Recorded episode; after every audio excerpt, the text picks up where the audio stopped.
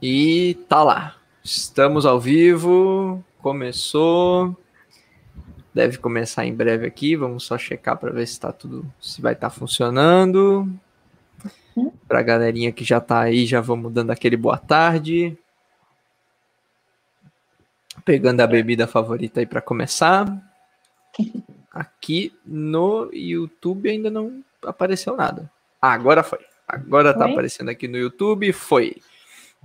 Belezinha, belezinha. Boa tarde, galera. Boa tarde para todo mundo. Agora sim, estamos ao vivo. Mande aquele seu alô aí para nós, para a gente saber quem tá aí. A gente vai mandando um salve aqui. É... Galera, hoje nós estamos com uma live aqui um pouco diferente. Todo mundo sabe que a gente sempre faz um bate-papo, normalmente, sobre tecnologia. Né? Normalmente a gente traz a galera de programação e coisa assim, mas a gente quer expandir o horizonte, né? Porque na taverna a gente tem que dar espaço para todo mundo. E não dá para trazer só a galera que programa, a gente tem que trazer a galera que que está fazendo o seu, o seu corre, está fazendo o seu trabalho para contratar essa galera também. Porque pensa bem, você é um mago, você é uma maga, nível 15, e aí alguém chega para você e fala: e aí, tá afim de umas quests diferenciadas? Aí você fala: eu tô, qual, é, qual é a recompensa? Ah, é 12 de XP e mais 15 de gold. Aí, ó. É bom, entendeu? Então, a gente trouxe uma galera aqui hoje, certo? Sempre para bater um papo conosco. E eu vou começar apresentando primeiro o, o Flávio, que faz parte da taverna aqui. Boa tarde, Flávio. Boa tarde, já de casa, né? Não, não tem muita apresentação, pelo menos o pessoal acompanha, não, não precisa apresentar muito.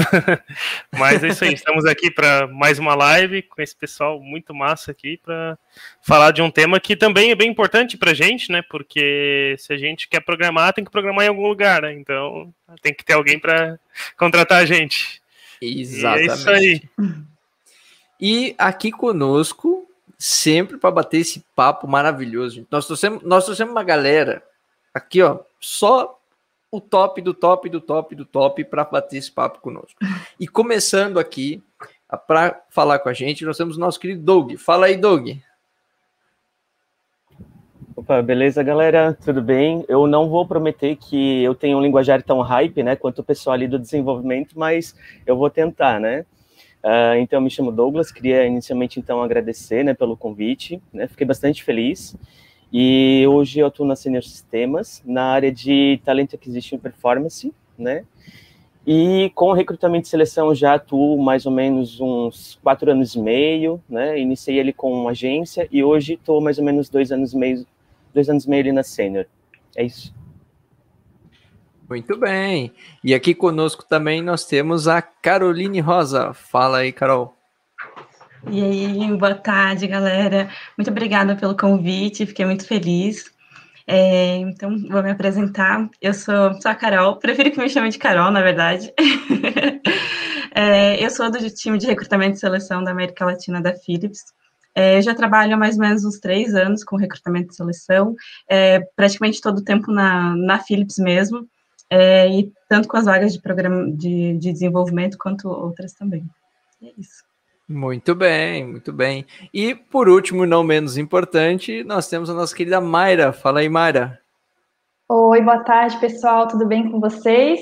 Então, eu vou falar um pouquinho sobre mim aqui. É, eu sou a Mayra, Trabalho aí desde 2013 no mundo do RH, inicialmente na parte de departamento pessoal, então demissão, férias, folha de pagamento, né? E desde 2015 eu venho numa atuação mais com o RH estratégico, então atração e seleção de talentos, endomarketing, remuneração e carreira e treinamento e desenvolvimento. Tenho a formação em gestão de recursos humanos, sou especialista em gestão da mudança e também sou analista comportamental formada pela PDA e queria agradecer muito ao pessoal por esse convite. É um prazer estar aqui nessa tarde de sábado com vocês. Muito obrigada, tá? Muito bem, olha aí, sabadão à tarde. E, gente, olha só, antes do, do nosso papo aqui começar, eu queria dar uns recadinhos bem rapidinhos para você que está acompanhando a gente. Primeiro, gostaria de dizer que a taverna a taverna é construída com recursos próprios, nossos. Eu, o Flávio, o Gustavo, que está por aí nos acompanhando também, o Vans, o Júlio, são pessoas que participam aqui da taverna e fazem essa coisa acontecer. Nós não temos patrocínio, nós não temos nada. Se você conhece uma empresa, se você tem uma empresa, você quiser patrocinar a taverna, entre em contato conosco. Pode, pode mandar pelo Twitter, Instagram. Então, se você quiser patrocinar, quiser ajudar, quiser doar, tudo certo, a gente aceita. Mas, apesar da gente fazer isso, é, hoje, a nossa live aqui, a nossa, o nosso podcast de hoje, ele vai ser, pessoal, é, para o nosso querido Benício Augusto Miranda. Ele tem um ano e seis meses e ele é portador da síndrome de Apert. É, ele está precisando bastante de recursos, tá, pessoal? Está precisando muito da doação. Então, assim, você pode apoiar a taverna? Pode, mas se você quiser arrumar um patrocínio para a gente, você pode, pode nos ajudar também. Mas, se você está curtindo nosso conteúdo, está gostando, que tal fazer uma doação e mudar a vida de alguém enquanto você aprende aqui de graça com esse bate-papo maravilhoso? Então, tá aí o link na tela para você.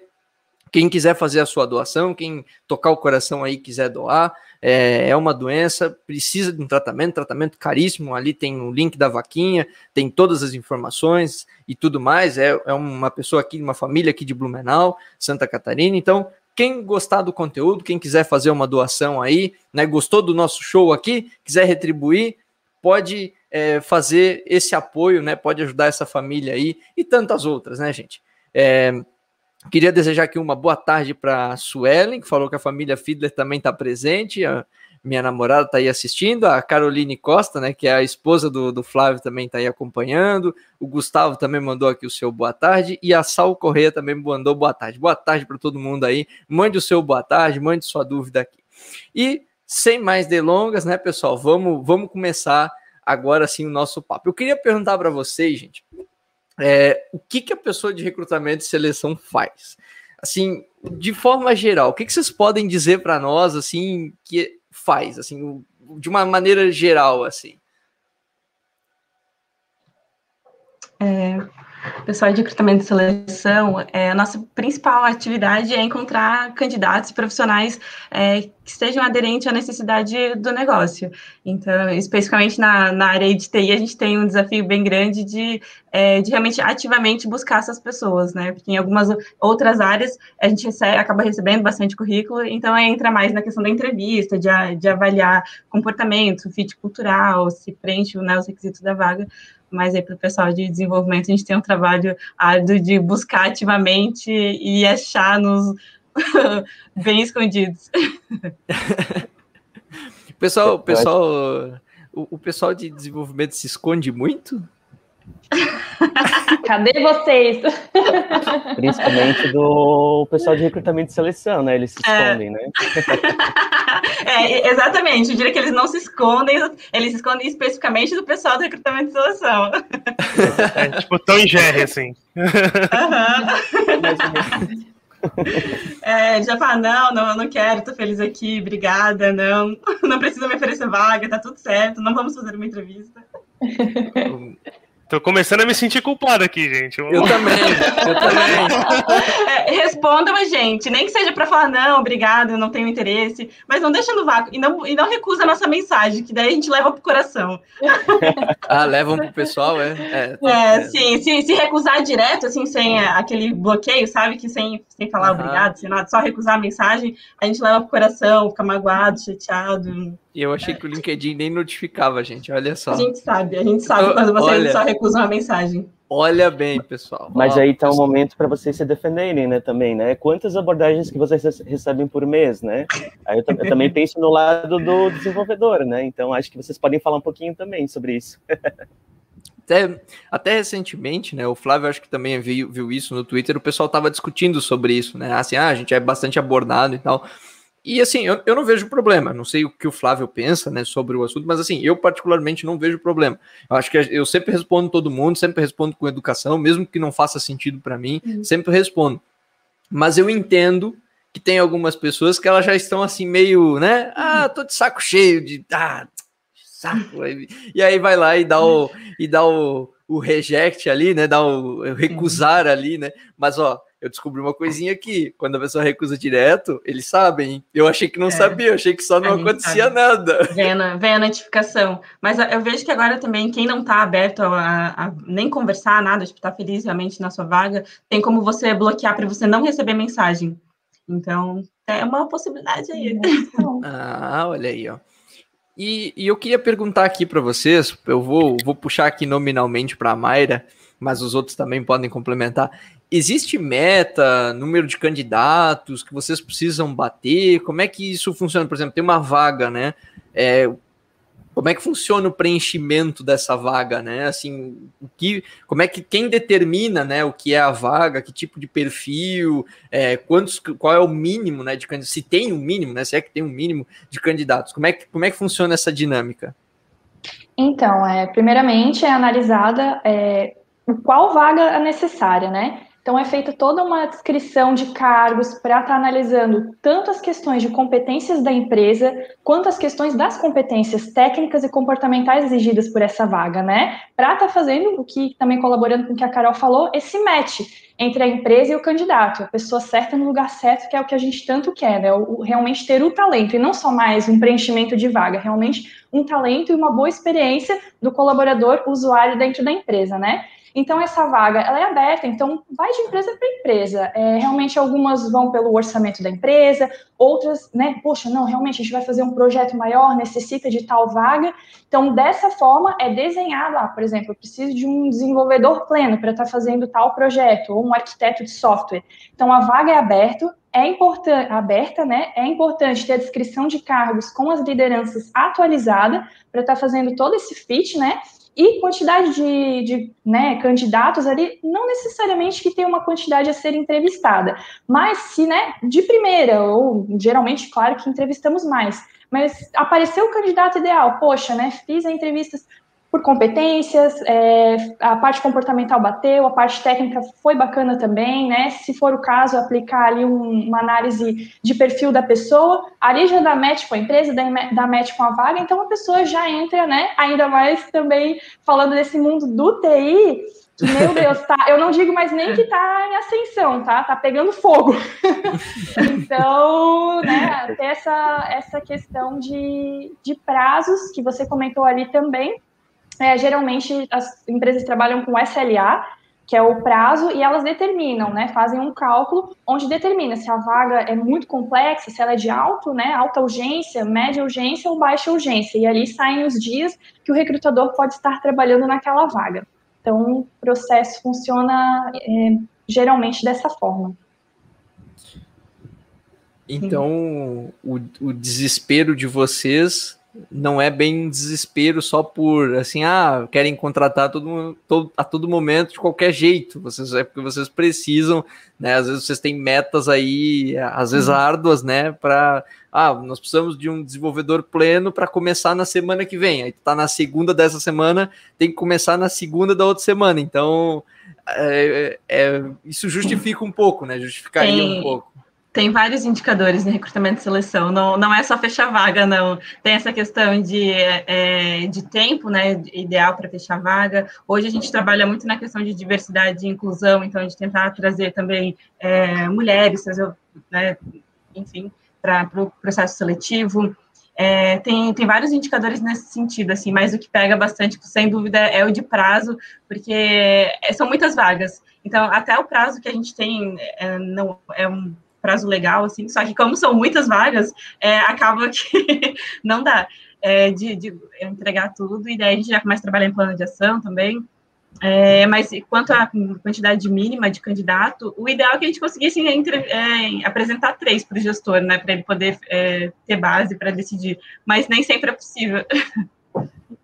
Tem até, na verdade, assim, até puxando uma fala da, da Carol, assim, tem muitas vagas, né, que às vezes a gente, a gente consegue um candidato que é a mosca branca, porque é um, é um perfil mais difícil de encontrar no mercado, né, e até com o advento agora da pandemia, né, as meninas também perceberam, né, que é, o mercado está super aquecido, né, e com a pandemia isso acabou piorando esse cenário, né, porque cada vez mais as empresas elas estão se transformando, né, é ali com a transformação digital e cada vez mais estão precisando de desenvolvedores, de analistas de sistemas, arquitetos de software, né? Então, com o advento da pandemia, isso acabou superaquecendo também, né? O que já era um mercado aquecido acabou piorando esse cenário, né? Porque né, ali com a abertura da, das empresas para o home office, né? Então, a gente acaba tendo uma concorrência muito mais ampla nesse sentido. E até de outros países, né, Doug? Não sei se tu já começa a perceber isso, mas na Philips a gente vem percebendo muita concorrência de Portugal, Alemanha. É, então, antes já, mas agora é muito mais, porque é, já vinha, a gente já vinha percebendo essa questão de que estava se transformando para o home office. Mas com a, a, pandemia em si, isso foi o boom, assim. É, então agora tem mais essa concorrência com outros países, né? A gente tem que concorrer com, com empresa que paga em dólar, daí é, é tenso. Tem além de toda a concorrência nacional que já tem, e as empresas de TI estão com iniciativas muito bacanas também, e né, com toda a digitalização que está acontecendo, então tem sido bem, bem difícil. E quando, quando a gente até olha para o mercado brasileiro, né, a gente tem umas algumas grandes diferenças, né? Como por exemplo, é, as nossas empresas hoje elas são sediadas em Blumenau, né? Então a gente percebe diferenças de questões salariais, como grandes metrópoles, São Paulo, Rio de Janeiro, né? Então é, as capitais, para... né? Exatamente. Então até com essas empresas a gente até não consegue competir tanto com a questão salarial, né? Porque lá é, geralmente o custo de vida é 30% maior, né? Então, sim, sim. é um pouco mais complicado. É nem, nem, todo candidato tem essa visão, assim, né? Se bem que agora com as empresas não estão pedindo para se mudar. Mas, por exemplo, para ir para São Paulo, uma empresa te chama para ir para São Paulo, ela vai te oferecer um salário gigantesco. Mas lá uhum. o custo de vida é gigantesco. Então, bem no fim, tu não, tu não tá recebendo mais. Tu vai, é, tu tem essa falsa ilusão que tá recebendo bastante, mas tu vai para lá e vai pagar 5 mil de aluguel numa kitnet. Então, bem no fim, a tua qualidade de vida em si não muda, não fica mais rica.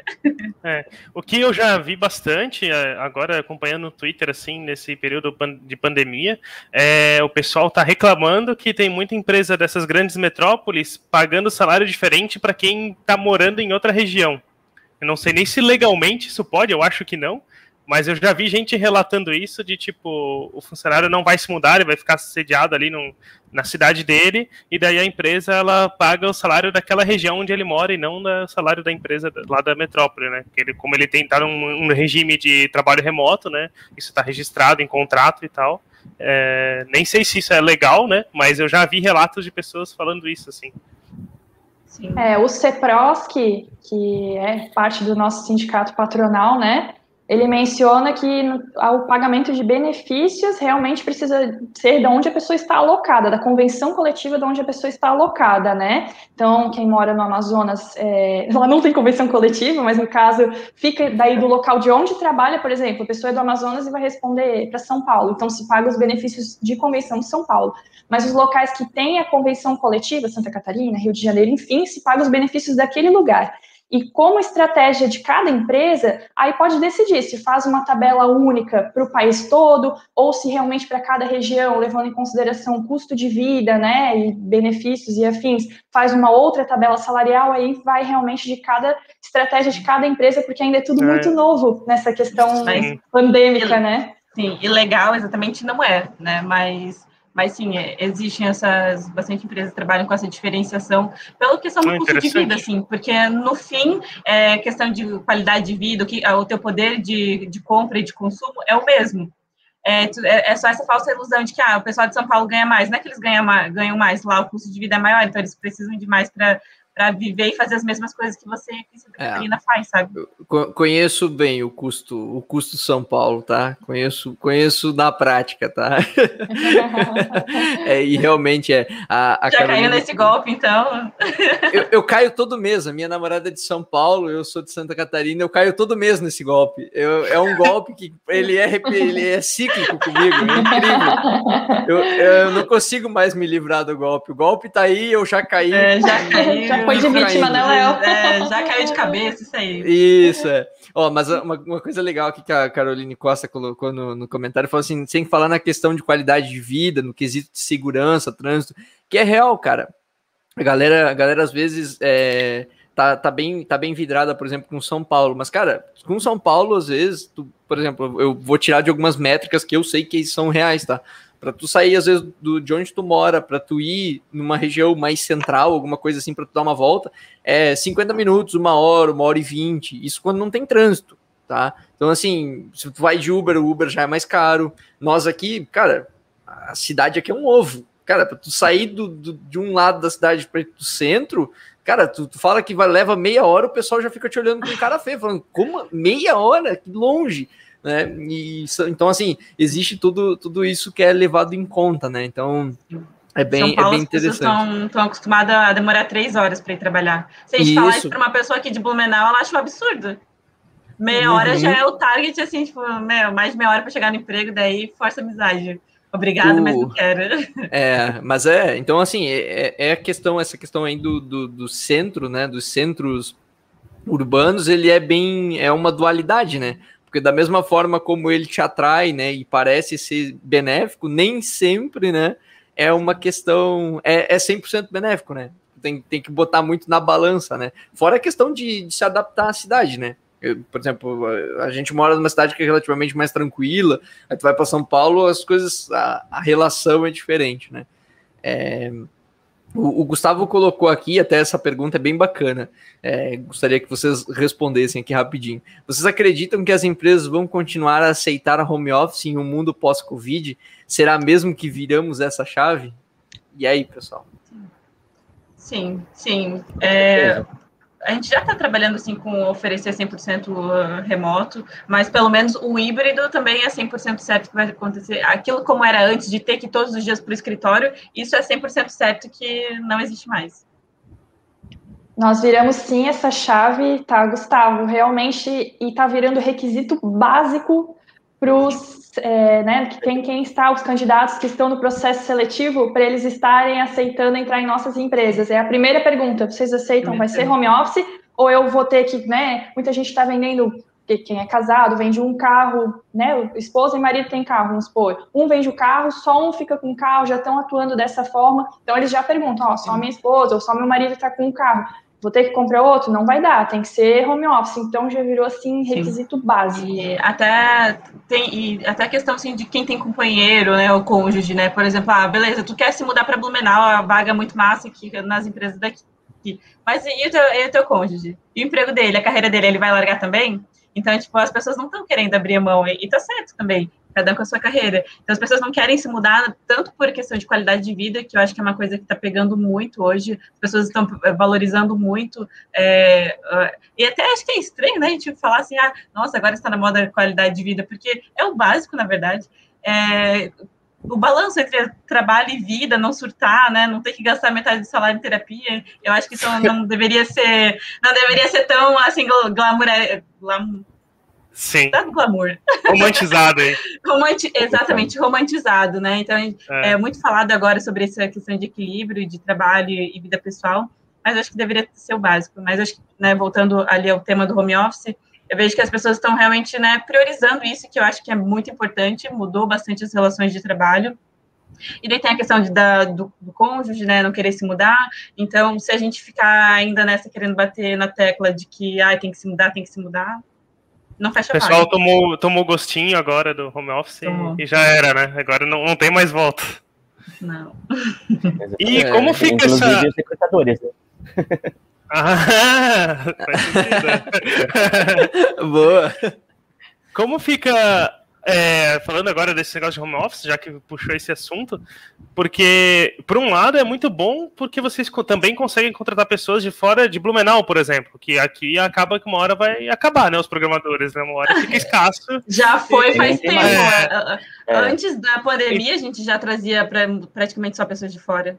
Isso, é, eu lembro que quando eu estava trabalhando na Philips, ela tinha uma política muito bacana, assim, de, de trazer pessoas de fora, inclusive Sim. com auxílio moradia nos primeiros meses de trabalho, e era muito legal isso, assim. É, mas agora, acho que é, por esse lado fica mais fácil, mas tem aquele ponto que vocês comentaram antes, com competir com o salário de outras localidades. Então, como que fica isso, esse ponto? Do...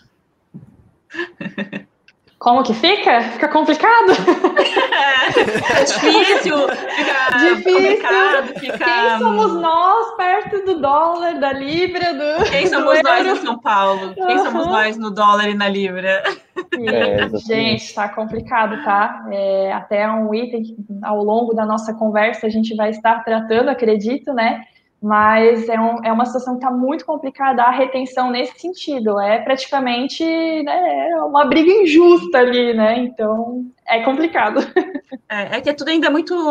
É, claro, a gente está um ano em pandemia, só que foi é muitas coisas acontecendo para se adaptar, né? Então já saiu a política de home office, daí agora a gente está ainda entendendo como que a gente vai conseguir ser competitivo, porque daí tem empresa de São Paulo querendo contratar o povo de Blumenau pagando o salário de São Paulo, e o povo de fora, e dólar, e euro, e libra, e não sei mais o que.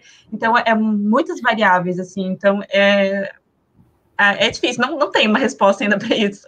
Inclusive, se alguém tiver, manda para manda a gente. Só que, querendo ou não, também a gente faz o mesmo movimento, né? É, a gente acaba pegando, né, é, fazendo buscas, né, e também outras cidades em que elas sejam mais pequenas, é. mais de interiores, em que também podem ter desenvolvedores que, né, que estão de uhum. acordo ali com a remuneração que a gente possa oferecer também, né? Porque, né, como até comentei, é, São Paulo, Rio de Janeiro, impossível, né? Assim, trazer pessoas é, competindo com a remuneração de lá. Então a gente acaba fazendo o mesmo movimento de, é, né, pegando pessoas de é, é cidade de interior, interior de Santa Catarina, ou mais a norte, mais a nordeste, né? Então a gente faz o mesmo movimento, né? Exatamente, sim. A, a Caroline colocou aqui que uma dificuldade que ela percebeu foi fazer o onboard de novos colaboradores no home office. E aí eu queria aproveitar é, essa fala dela para perguntar para vocês, né? Tudo bem que agora o, a memória mais recente vai ser a de vai, vai ser a remota, né? Mas já uhum. emendar aqui na pergunta de como é que funciona a abordagem, né? A gente até, o Douglas até já comentou sobre, já começou a puxar um pouquinho esse assunto, né? Perguntar para vocês como é que funciona a questão da abordagem da pessoa, né? Como é que, quais são os critérios que vocês observam, né? Acho que agora uma, uma observação já não é mais a região, né? Acho que essa gente já, já risca, né? Ah, não é de Blumenau, é de São Paulo, né? Isso já, acho que isso já começa a ficar um pouco mais transparente, né? Acredito eu, pode estar errado é, e quais critérios que vocês observam, né? Assim, há uma medida, uma fórmula, né? É, enfim, é, como, é, como é que vocês identificam um potencial candidato, um passo para um gestor, o gestor analisa, né? Como é que funciona esse fluxo, né, do, dos talentos, assim, para abordar o pessoal? Inicialmente a gente faz, né, é, uma análise do que que, primeiramente, né, do que que, quais são os critérios, né, que a gente precisa é, analisar, né, para dar aquele match entre a vaga, né, e o, e o, e o candidato, né. Um, eu, assim, pelo menos nas minhas abordagens, abordagens do dia a dia, eu tento ser muito objetivo, né, porque às vezes ele acaba enrolando um pouquinho na conversa, né, então é, a maioria das pessoas hoje querem objetividade, elas querem entender qual que é a vaga, né, o que que estão o que que oferecendo, qual que é o salário, qual que é o perfil, então, é, quando a gente faz uma abordagem, a gente já tenta né, fazer aquela abordagem já demonstrando qual que, é, qual que é o perfil, né, porque a gente faz aquela análise inicial, né, quais, quais que são as linguagens, as tecnologias, quais são os frames que aquele desenvolvedor conhece, né, e a partir disso a gente aborda, tenta ser o mais objetivo, né, mais claro com é, até foi uma conversa anterior à live, né? Não, não tentar né, ter aquela conversa robótica, porque ali somos todos humanos, né? Ali na tanto na, do lado do recrutador quanto do lado do desenvolvedor, né? Então a gente tenta deixar o papo mais humaniza, humanizado possível, mas também objetivo, né? Que eu acredito que o perfil dessas pessoas seja a objetividade também, né? É o recrutador que é mais emoção, já o desenvolvedor é mais razão, né? Aí, galera, a gente descobriu aqui que não tem robô. Então, quem é do TI achava que era abordado por robô, esquece que não tem robô. ah, gente, sou aqui, ó. É, não, não é robô, não. Respeita o nosso esforço. É, é, sabe, a, a, galera que bota o emoji ali no, no, no, no, no primeiro nome ali para tentar fugir, pessoal, saiba que é só um template, tá? É só um template, porque é, tá certo, aqui, aqui eu também vou defender o trabalho dos profissionais de RH aqui. Ficar mandando, escrevendo, olá, fulano, tudo bem? Olá, fulana, pera, é chato, a gente não faz isso, né? A gente escreve o nem... programa para não fazer isso. Isso é, mesmo. então... então... seria até contraditório e cobrar deles. Pra... Como assim vocês não mandam uma mensagem customizada para mim? É. Né? Então, então Mas é, é, até com, complementando o que o Doug disse, é isso mesmo, assim, até, acho, não sei se vocês têm essa visão do que a gente tem acesso no LinkedIn, mas então a gente tem os requisitos da vaga, o que, que o gestor quer, né, de conhecimento técnico, e a gente filtra isso no LinkedIn.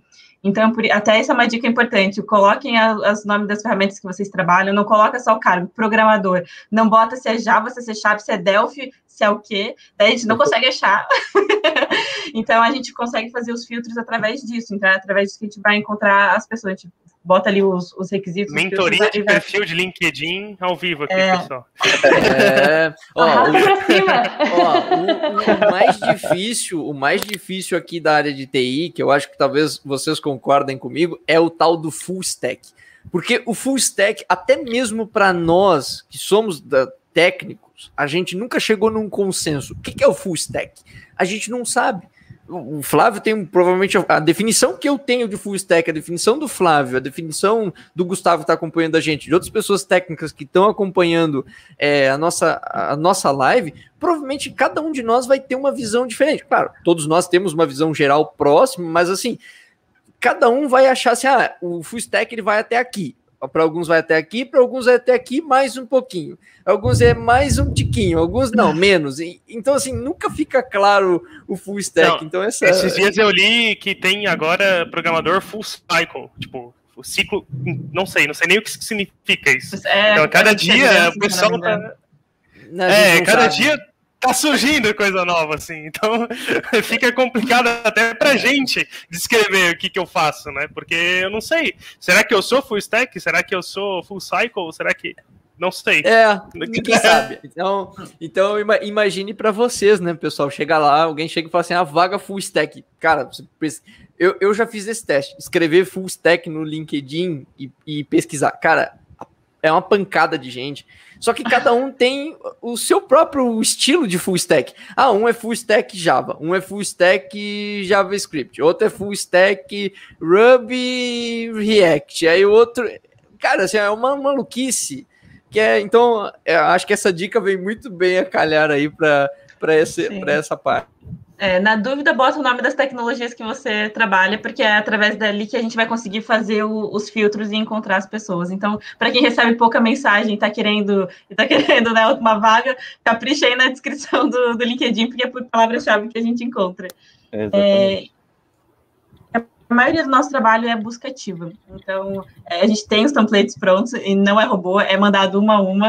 Então, a gente faz essa, encontrou ali a pessoa, dá uma, analisa ali o currículo para ver se preenche, né, o que a gente está procurando para vaga.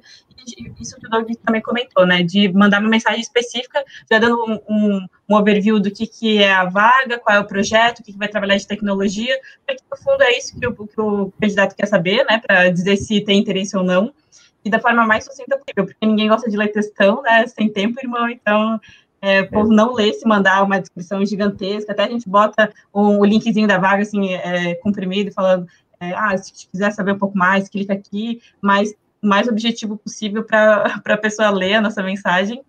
E meio que isso, assim, perguntando se tem interesse, né? A, a, gente acaba perguntando de salário, querendo ou não, porque se a pessoa a gente não puder pagar, não adianta seguir, né? Mas acho que a, a, antes tinha a questão mudança e salário, e agora, e o interesse, né? Se tem interesse para vaga. Acho que agora tem pegando mais, se tem interesse e, e quanto. O, o pessoal aqui comentou, o Gustavo falou, Leonardo fica feliz que não era chatbot. Para quem me conhece sabe que eu não gosto muito dessas interações por meio de chatbots. Eu não, não eu tenho lá minhas críticas é, quanto, a, quanto a esse método. E a Sirlene falou, deu uma risadinha e falou que sempre achou que era robô. Sirlene, tamo junto. Sempre achei também que era. É, Até essa, é. esse tema ali de full stack, assim, é uma, é uma opinião pessoal, né? Mas é uma coisa assim, é um cara meio unicórnio, assim, né? Porque não tem. A visão que eu tenho de full stack é tanto um cara que conhece tecnologias de back-end quanto de, de front-end, né? É, isso, é o que a gente né, chama de full stack, né? Mas eu acho que na, na atuação do dia a dia, né? Quando o, o, cara realmente vai lá, senta na cadeira e começa a programar, provavelmente ele tem uma especialidade. Vai ser com certeza aquele cara que é realmente full stack, é aquela cara, é aquele cara que é a mosca branca, porque tipo, ele não consegue ter. Pode conseguir, né, mas a maioria não tem aquela especialidade tanto no back quanto no, no, é, no front, né? Navega bem no que precisar, né? Se tiver um projeto Isso. de front, vai, pega bem no, no, ritmo, se for projeto de back, também vai bem. Esse é o, esse é o, o full stack. Isso mesmo.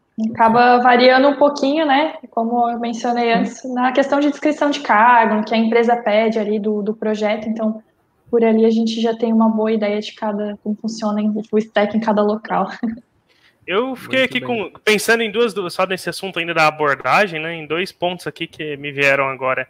É, um deles falado dessa parte de salário, né? Já pergunta ali o, o salário. E é uma coisa que acho que eu, eu, talvez eu entenda um pouco, até se vocês não quiserem comentar, porque eu entendo que isso pode ser estratégia da empresa e daí faz, não faz sentido falar aqui. É, eu acho que eu entendo um pouco a razão, mas eu vejo muita gente perguntando de por que, que é pedida a pretensão salarial, né? É, tipo assim, quer dizer que se eu mandar uma pretensão, eu, vou, eu posso ganhar mais ou menos do que a outra pessoa que vai fazer a mesma coisa que eu, ter o mesmo cargo, só porque eu passei uma pretensão salarial diferente, né?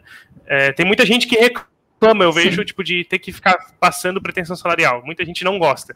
Eu não Sim. me importo muito quando né, me abordam, mas vejo muita gente que não gosta, assim. Então, talvez Sim. vocês puderem comentar, entendo se não puder, né? Então, se puderem comentar um pouquinho não. sobre isso.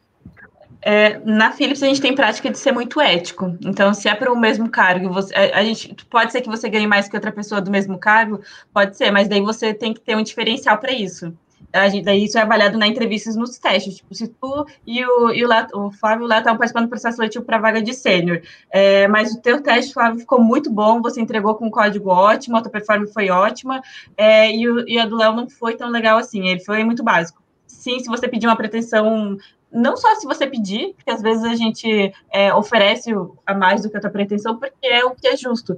É, principalmente, por exemplo, pessoas que vêm de uma cidade menor. Às vezes eles pedem um salário que é muito baixo. A gente não vai oferecer um pouco só porque ele pediu pouco, a gente vai oferecer o que é justo, porque senão a gente traz problema para dentro de casa, porque ele pode entrar por, por pouco, ah, legal, a Philips está tá me oferecendo aí um pouco mais do que eu ganho, mas daí depois ela vai, vai vendo no, a competitividade do mercado, a gente não consegue reter. Então, de regra, a gente nunca, ah, só porque tu pediu mais, a gente vai te dar mais, e daí o outro vai dar menos, porque a pretensão dele foi menos. A gente tem que sempre ser bem ético e olhar na questão de, realmente de conhecimento técnico. A gente vai se pegar a isso, e não é. a pretensão. Sem, sem querer fazer propaganda aqui, mas tem provas disso que você comentou, porque quando eu comecei lá, é, como júnior, eu tinha pedido um salário bem abaixo do que depois foi oferecido, porque eu vinha de estágio de uma empresa bem pequena, e daí eu pedi um salário e quando né, fui contratado e tal, foi um salário uma diferença bem boa, assim, sim. Sim, então é, é sim, prova real. Tem... É, é justo, não, não é, não é fake news não, gente. Mas sim, é, é olhado para isso. E a questão de por que, que a gente pergunta na, na abordagem é para entender se adianta seguir. Tipo, se a pessoa pede o dobro do que a gente pode pagar, por que, que eu vou te entrevistar? Tu vai parar do tempo do teu trabalho, do meu trabalho, a gente vai ficar conversando, tu vai fazer teste, sendo que a gente não vai conseguir evoluir. Então é muito mais nesse, nesse de, de filtro mesmo. E, e, e, ainda sobre a abordagem, é, assim, eu sei que não é uma prática, não é todo mundo que faz, mas por que tem bastante recrutador que pergunta, por exemplo, o salário atual da pessoa? Tipo, o, o, que, o que, assim, tal, talvez, de novo, se vocês não puderem falar por questões de empresa, tudo bem, mas assim, qual, qual a finalidade, assim, que eu, eu, eu não tenho problema em falar quanto eu ganho, assim, nunca tive, sempre falei, mas eu conheço várias pessoas que se sentem muito incomodadas, assim, de, por exemplo, num primeiro papo com uma pessoa de recrutamento, a pessoa perguntar assim, ah, quanto que tu ganha e qual a tua pretensão, né? Acho que é assim, eu, eu, recebi relatos que tem gente que se sente mais ameaçado quando pergunta a pretensão e tem gente que se sente mais ameaçado quando fala o seu próprio salário. Porque daí a pessoa, porque, porque tem gente que, assim, não, não, tô, não tô, não vou citar nenhum caso aqui, mas assim, tem pessoa que às vezes ela gosta de fazer jogadinha com o salário, né? Ah, ela ganha tanto, ela joga X3, né? Só para ver qual é que é o qual é que é o do negócio, né? E aí eu não sei, eu, eu tô só perguntando aqui de curioso. Eu, eu vou falar a minha opinião. Se o Doug tiver uma opinião diferente, compartilha aí. A gente pergunta porque assim, ai, gente, desculpa, mas às vezes são sem noção. Pediu o triplo do que ganha hoje.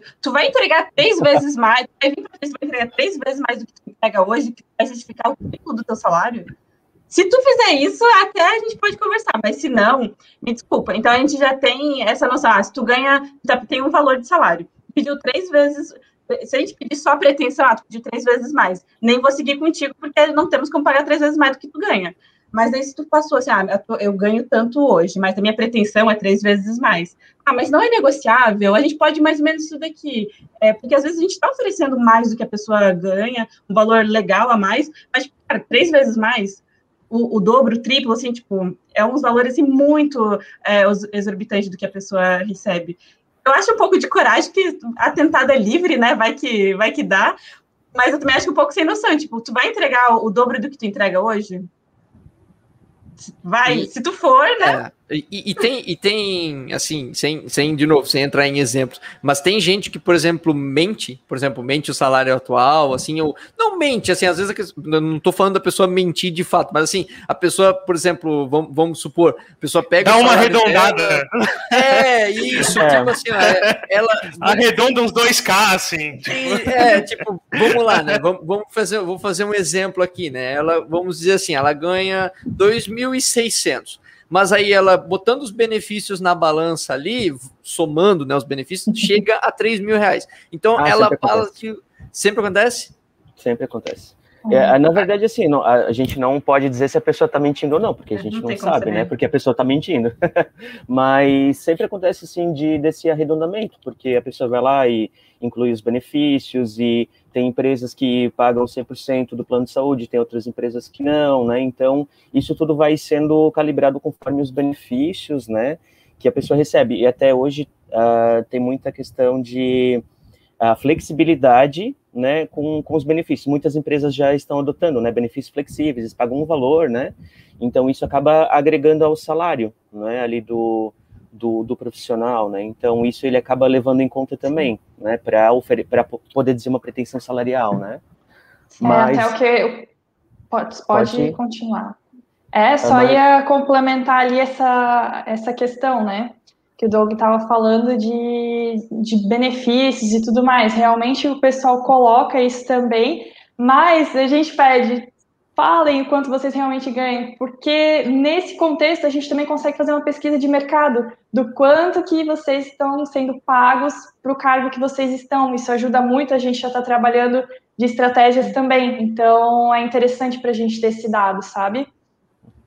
E mais é, também, né, é, como tem um, como o mercado está muito aquecido, então é, um desenvolvedor ele sabe, né, que ele pode ser abordado por uma outra empresa e sabe que ele pode jogar a pretensão dele lá em cima, né, porque realmente é, as empresas estão precisando de desenvolvedores, de arquitetos de software, de analistas de sistemas, né, então isso na abordagem eles já sabem, né, que a gente é, que, que eles pedem muito mais, né? Porque as empresas podem oferecer, porque elas estão precisando daquele profissional, né? Mas eu acho que o, o, até o exemplo que a Carol trouxe, né? De, de desenvolvedores que pedem três vezes mais, isso vai ser calibrado numa entrevista ali junto com o gestor, numa entrevista mais técnica ou até com é, um teste técnico, né? Então, mesmo que o cara peça, sei lá, três vezes mais, a gente vai conseguir calibrar isso com o nosso processo seletivo, sabe? É, é, agora tu falou um negócio que também é outra coisa que eu vejo muito, assim. Antes eu tinha outro ponto que é, eu queria perguntar, é como que tá, assim, vocês veem hoje o mercado para júniores, né? Para iniciantes na área. Mas também nesse ponto que o Douglas falou de teste técnico, porque também vejo muito programador, muita gente na técnica falando, eu não faço teste técnico, para que fazer isso? É uma bobagem, não sei o quê. Então vocês têm muito disso de gente que se recusa a fazer teste? Tem. Tem gente que não gosta, reclama, acha que é desnecessário. Mas, tipo, como é que a gente vai saber se você sabe ou não, sabe? E se você sabe, qual o problema, então, de fazer o teste?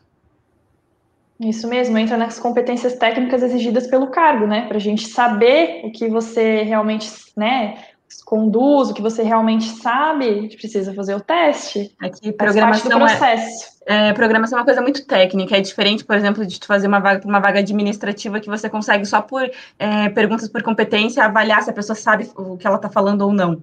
Programador não tem como você. Ele pode, claro, algumas coisas assim, a pessoa pode dar uma boa vacilada e, e dar de pegar, sabe?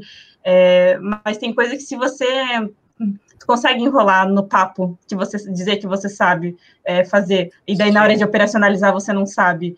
Então, é uma, por ser uma vaga muito técnica, não tem como tu pegar só na entrevista se a pessoa sabe ou não. Mas já é um ponto de que negativo, assim, tipo, não quer fazer o teste, sabe? Mas acontece. E, e, até mesmo já ouvi uma vez o pessoal falando que a questão de você checar o teste e tudo mais serve de balizar, né? Questão salarial também, né? Sim, para saber o teu nível. Isso, porque acredito que, assim, de certa forma, né, talvez as empresas, uma não sabe o, os pisos e salários uma das outras. Mas, assim, creio que a categoria todo mundo saiba uma, uma média, né? Ah, o, o desenvolvedor júnior vai ganhar numa média de tanto a tanto, o pleno de tanto a tanto, né? Pra, vai existir um balizamento, né? Então, às vezes, o pessoal chega dando uma exagerada, alguma coisa assim, aí, né, sei lá, num teste, alguma coisa assim, o pessoal já, ó, acho que Sim. isso aqui talvez a pessoa já não tá, né, falando tanta verdade, Sim. ou, né, enfim, quem sabe não, só não correspondeu, é. né? É, ali no teste que a gente pega, sabe? Essa pessoa que pediu aí três vezes mais com o salário, daí vai fazer o teste e acerta duas questões. O código é terrível, nem, nem executa a tela, sabe? Meu Sim. anjo, né? Não, não vai é, dar. Mas isso também, é, assim, pelo menos na, na sênior, né? Isso depende muito do, dos nossos líderes, né? Tem alguns que não desapegam de desafio, né? Eles realmente querem que o candidato faça um desafio, aí né, eles passam para um técnico lá para analisar o código e tal, mas tem outros líderes que levam uma pessoa mais técnica para a entrevista e conseguem é, fazer essa análise. Então, para nós, assim, é muito relativo, assim, tem líderes que não desapegam é. de desafio, mas tem líderes que conseguem, numa conversa, né, já é, balizar, né, o que Sim. a pessoa tem de uhum. conhecimento. É, a gente o que eu vejo... Desculpa, Carolina é, a gente acaba olhando também muito, na verdade, pela senioridade, né? Tipo, uma pessoa que é júnior, pleno e não foi bem no teste. É, a pessoa pode ter ficado nervosa, porque geralmente o teste tem tempo e fica ali correndo o cronômetro, e isso pode te fazer ficar desconcentrar, ficar nervoso e ir mal no teste. Então, se o profissional é mais júnior, realmente, o teste ele é uma ferramenta, porque se fosse tudo balizado só pelo teste, não precisa de recrutador, manda o teste e é isso aí.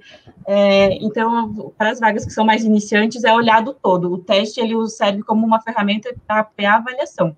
Mas para um profissional que é sênior, você não deveria ficar nervoso e tão mal assim no teste só porque tem um tempo, sabe? Sim, é, entendo. É. É, puxando, puxando aqui alguns comentários rapidinho só do pessoal que, que botou aqui no chat, né?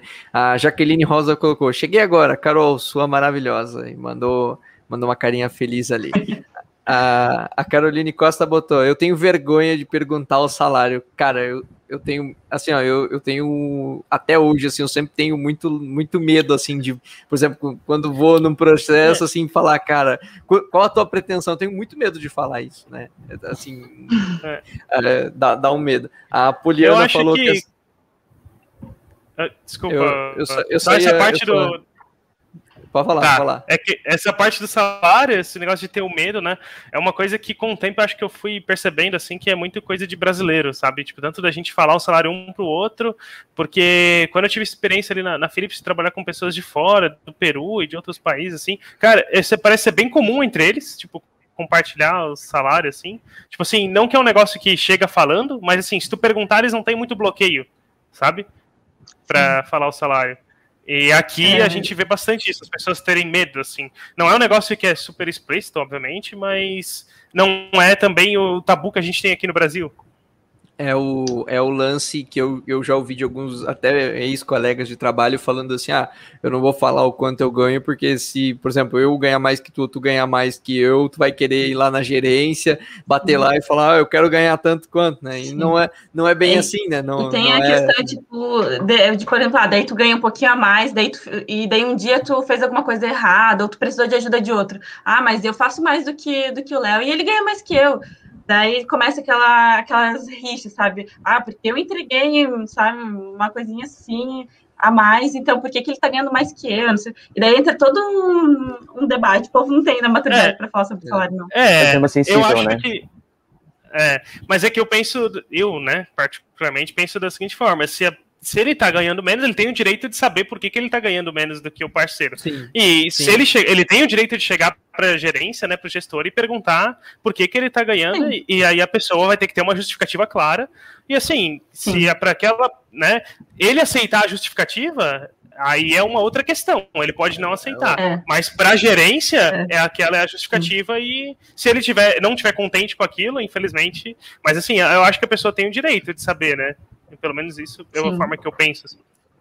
Sim, mas é, é, é, tido, é tido esses cuidados, assim, não sei se todas as empresas, mas tipo, a gente tenta sempre olhar para não, não gerar esse, esse clima, assim, de, é, de um se sentir desvalorizado com o outro, ou quando a gente vai trazer alguém muito a, acima do pessoal que já está no time, a gente realmente se embasa bastante, tipo, ah, por que, que a gente vai trazer tanto acima do, do pessoal que está? E daí a, a, gente tem isso bem, bem certo para não gerar isso. É tido cuidado com isso. É, a, a Jaqueline até né? colocou né? aqui no, no, nos comentários falando que é cultural não falar sobre dinheiro. Fora do Brasil, o pessoal fala de boas. Aí é, vem bem de encontro com o que o Flávio falou, né?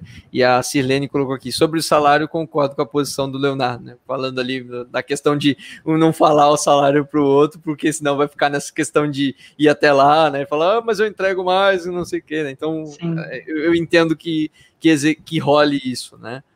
É, já falamos bastante agora de abordagem, né? Já tocamos um pouco aqui na questão de, de salário, né? A gente já é, bateu bastante nessa questão, né? Então agora a gente já sabe questão de abordagem, já sabemos que não é bot também, né? Sabemos que são vocês que estão ali por trás. É, e eu queria saber agora, né? Eu, nós aqui da taverna, gostaríamos de saber de como é que funciona o processo. O que determina assim uma pessoa avança uma etapa, né? Como é que funciona essas etapas, né? Se são sempre as mesmas etapas para todos os processos, né? Ah, do júnior ao sênior é o mesmo ou não? tem mais etapas para sênior, tem menos etapas para júnior, ou inverso, enfim, né? Como é que, como é que funciona, né, esse, essas etapas, né? Como é que funciona o feedback também, né? Ah, é dado o feedback, é, a gente realmente faz uma reunião com a pessoa, passa um feedback, ou não, a gente só manda um e-mail, enfim, como é que funciona, né, o fluxo, né, para dizer, ah, beleza, essa pessoa segue, essa não segue. Até essa questão do, do feedback, ele é um tema bastante recorrente, né? Quando a gente olha ali no, no feed do LinkedIn, assim, muitos, muitos profissionais, né, reclamam de não ter um feedback ali do, do RH, né, então é um tema, assim, também bastante sensível, assim, para o nosso dia a dia, né, mas, assim, a gente, né, é, olhando, assim, na, na minha perspectiva, né, a gente tenta, assim, dar um, todos os retornos possíveis, né, para todos os candidatos que evoluem no processo seletivo, né, e hum, a questão do feedback ali, eu acho que é, até provavelmente as meninas também se sentem dessa forma, de que uh, a gente conseguir parar e dar um feedback para todos os candidatos né, que participaram do processo seletivo é, é, é, muito, é muito, é uma logística muito grande. Então, assim, porque a gente conversa com vários candidatos ali no nosso dia a dia e, e infelizmente, a gente acaba não dando, não dando tempo, né? de conversar com todas as pessoas, dar o feedback do porquê não passou, então, né, a gente acaba, né, dando um retorno, né, ali sendo positivo ou negativo ali para o profissional, né? E, né, claro, se ele, né, é, tentar entender, né, voltar conosco para perguntar ah, como é que foi o desafio, né, a gente pode tentar estruturar algo melhor para ele, né, mas assim, infelizmente pela logística hoje, Sim. a gente não consegue dar um feedback mais detalhado para todas Sim. as pessoas, né, Porque, às vezes para fechar uma vaga a gente fala com 50 pessoas, 100 pessoas, mais, sabe? Então não tem como você dar um retorno personalizado para cada um, mas a gente sempre dá um retorno, mesmo que seja né, um e-mail padrão, dá para a pessoa não ficar, né, sem saber de nada. Então retorno eles recebem, mas é, uma prática que a gente tenta fazer é os finalistas. Quem foi ah, os dois candidatos finalistas, daí geralmente a gente é, dá um, um, porque daí, como criou já uma intimidade maior, a pessoa já participou de várias etapas, já teve mais contato ali no ar e tal, então a gente acaba dando um feedback um pouco mais no detalhe, mas é, isso do feedback é muito complicado, porque não é todo mundo que sabe receber. É, ah, se é uma questão técnica, tipo, ah, faltou um pouquinho de conhecimento técnico, é beleza, tu fala para a pessoa mas às vezes assim ela também não aceita, porque às vezes ela pode achar que ela entregou, é, que ela é boa, mas não é. E fora a questão de comportamento, o comportamento nunca tem como tu dar, é, como é que tu vai falar para a pessoa, sabe? Daí ela já vai criar um, um caso gigante. É bem complicado isso de, de feedback, porque nem, todo mundo quer receber, é. mas nem, não é todo mundo Sim. que sabe. Uhum. Eu, eu né, acho que um, um, sim ou não já tá mais do que suficiente. Tipo, eu não vejo problema, né? não preciso de um feedback mais detalhado. Eu acho que é, não, não é a pessoa que tá tentando me recrutar que vai, vai me dizer isso, sabe? Não sei. Pelo menos eu, eu tenho essa, esse pensamento, assim, tipo, não é dever dessa pessoa me dizer se eu tô. Né, eu, eu tenho que saber um sim ou não. Agora, super detalhado, porque acho que a parte técnica, como você falou, tem problemas, é menos, mas acho que concordo totalmente com a parte do comportamento ali, porque isso é um negócio que é muito pessoal e se tu não tem uma intimidade com a pessoa para dizer, falar do comportamento Sim. dela, isso pode gerar N problemas e, tipo, pode gerar problema para a empresa, porque às vezes ela vai entender Ainda mais porque você pode estar dando um feedback por e-mail, e aí ela pode interpretar isso de qualquer jeito, né? Que, tipo, o texto tá ali, mas não tem sentimento. Sim. Então, acho que, é. que é bem, bem, complicado. Bem delicado. É, bem delicado. Tem, tem que cuidar para não ser agressivo também, né? Porque às vezes a gente pensa assim, ah, é, por exemplo, eu, eu passei agora, é, não faz muito tempo, nós, nós tínhamos uma vaga no time que eu faço parte, né? É, e nós tínhamos candidaturas internas, né? Tínhamos externas e internas. Então foi, foi passado, né, para o pessoal que, que, não foi aprovado, foi passado realmente um, um feedback, nós passamos, e aí nós tivemos a oportunidade com o pessoal que é interno na empresa, né? É mais fácil de você dar um feedback, porque a chance da pessoa te ouvir, né? A chance da pessoa levar levar aquilo, né? Não como uma crítica pessoal. Claro, nós fizemos nós fizemos somente abordagem técnica, né? Não falamos nada de questão comportamental, fugimos de tudo isso, só a parte técnica. Mas assim, é, ainda é muito difícil você chegar para uma pessoa e você falar é, de certa forma você criticar ela, mesmo que seja o seu profissional, sabe? É muito difícil você falar isso, porque a tendência assim é você falar algo e a pessoa levar aquilo um pouco para o negativo, né? Falar, ah, poxa, mas né, né, a pessoa não, ou às vezes não interpretar, né? É muito difícil tu, de fazer entender também, né? Mesmo que seja pontos técnicos, né? Tu diga, olha, tu deveria ter, tu, tu poderias melhorar isso aqui, tu poderia ter aquilo, né? É, é muito difícil a, a, pessoa às vezes interpretar aquilo, né, assim, da, daquela forma, né, e não levar aquilo como um tom pessoal, falar assim, ah, mas tá me criticando porque não, sei lá, não quer lá, ou enfim, né, interpretar de outra forma. Então é bem, é bem difícil, assim, essa questão. Sim. Bem, daí sobra na mão de quem, né? Do time de, de RH ou do recrutamento de seleção para dar esse tipo de notícia, né? Sempre sobra pra gente no final. É, RH mas... é sempre o culpado, né? É o que manda é, embora, é o que dá feedback é que ruim. Manda embora, que dá, é, o que não dá feedback, é o que deveria ter falado mais. É. é hum. É, mas a, ah. gente, a gente também observa que tem, no dia a dia, tem muito RH despreparado também, né? Eu vejo, assim, por algumas pessoas que vão lá e recebem um feedback, né? Mas é, por exemplo, né, esses dias eu estava rolando lá no feed do, do, LinkedIn e a empresa mandou um feedback por e-mail horrível, horrível, horrível, e assim, expondo a pessoa e falando da postura dela. Então, assim, esse é, é, é desse tipo de problema que a gente uh, tenta fugir também, né? É, é não dar esses feedbacks em que a pessoa leve para o lado pessoal, né, e vai expor a empresa numa rede social. Então a gente tem, tenta ser nesse sentido, né? A gente dá feedback para todas as pessoas, mas tenta ser o mais neutro possível, né, para a pessoa realmente não levar para o pessoal, né? E é porque, porque é uma questão complicada. Sim, bem delicado. E é, nesse e... ponto do, do feedback, só uma que fiquei curioso aqui, né? Mas e agora fazendo assim um, um plot twist, né? Porque a gente sabe que essa parte de TI é tipo é bem o inverso de qualquer outra parte do mercado, né? Gente, vocês estão mais procurando pessoas do que elas vindo até vocês. Então, e quando é o, o a pessoa que está sendo recrutada que desiste e não dá nenhum retorno. tipo, não some é, ou, olha aí, vai ó. até metade do processo. Na entrevista, é. é. Antes da entrevista, ai, não vou, aconteceu um probleminha aqui, não vai dar. Esses não. dias a gente teve um candidato que foi aprovado, daí a gente mandou oferta para ele, daí ele falou que ele não tinha tempo para olhar nossa oferta. What? Caraca! Caramba! Como assim? Isso não, peraí que eu tô não... muito ocupado com o meu trabalho, eu não posso olhar a oferta do outro trabalho que eu, eu tentei. Tenho. É, ele falou que ele não tinha tempo para avaliar nossa oferta naquele momento e, e sumiu. Nossa. Simplesmente sumiu. A gente tem uma, uma listinha ali para anotar o nome dessas pessoas em vocês vão precisar ainda de um emprego. Pode ser que a gente também precise é. dele e a gente, né? Daí também não é tão rancoroso assim, né?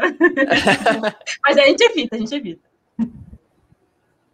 Ó, oportunidade Sim, até... de negócio aí, Léo. Fazer um aplicativo que é uma base de lista negra, ou de lista, né? Que pessoas que não. Negativa, não responderam, né? Lista negativa. É.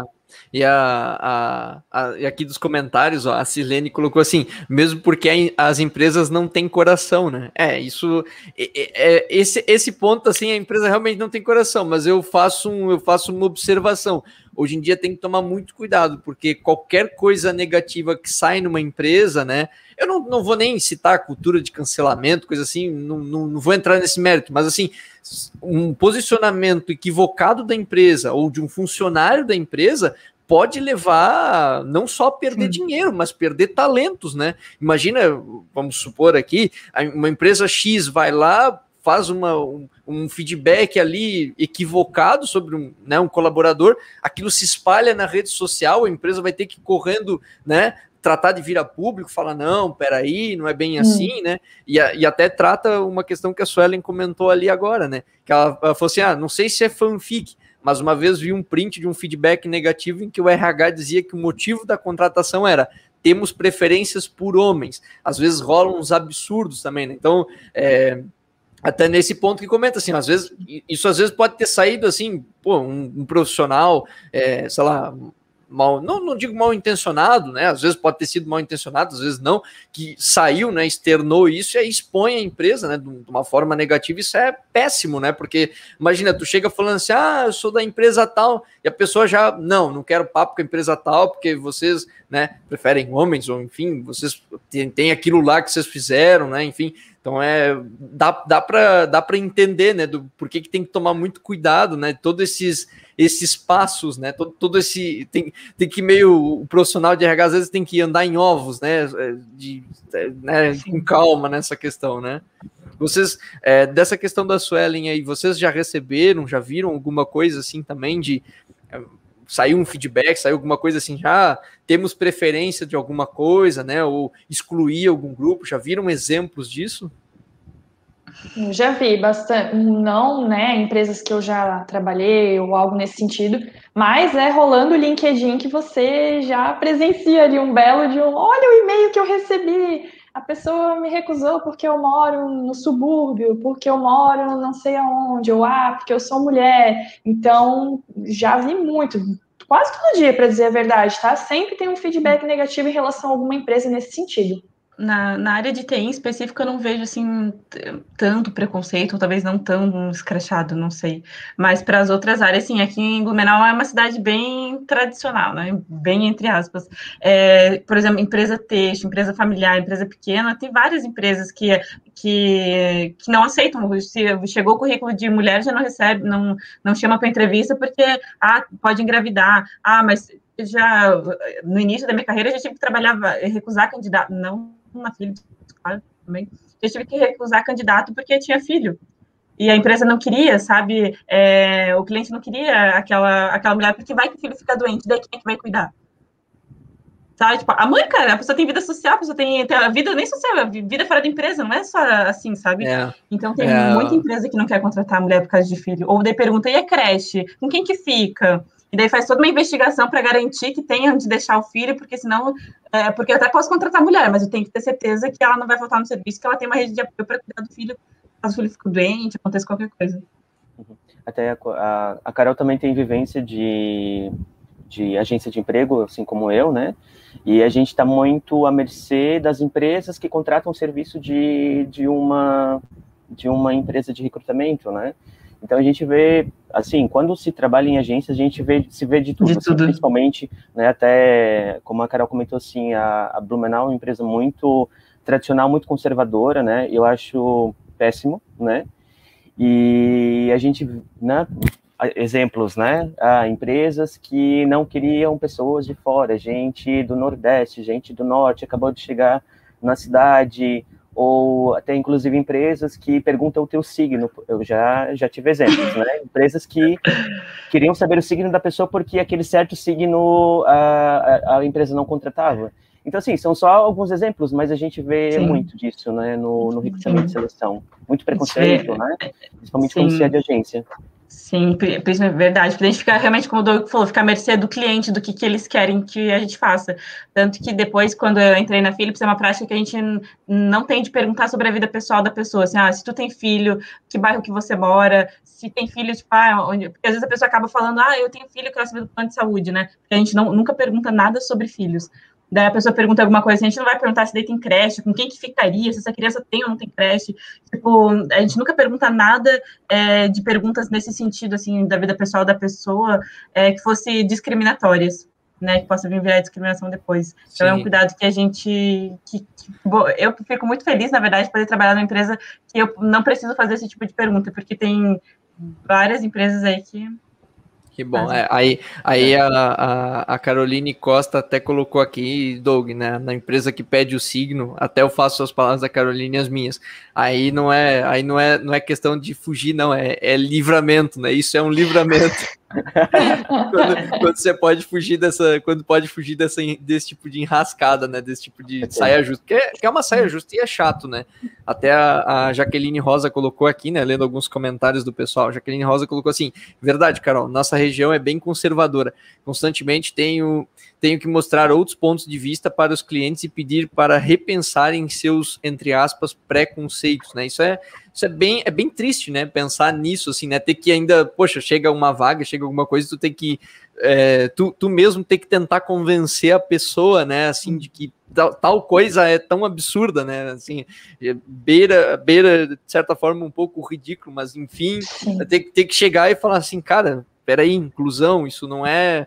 Não, não é um bicho de sete cabeças, não é um. Né? Enfim, é mas é. fazer o quê, né? Tem, tem muita gente que para isso ainda é um tabu, né? Embora eu, eu, eu ache ridículo, mas enfim, né? Tem muita empresa familiar, muita coisa assim até que vocês comentaram. A, a Sirlene até comentou aqui que ela já passou por isso também, que a Carol citou ali, da, provavelmente falando ali da questão de ter filho, ter creche, né? Provavelmente nessa, nesse tipo de, de questão.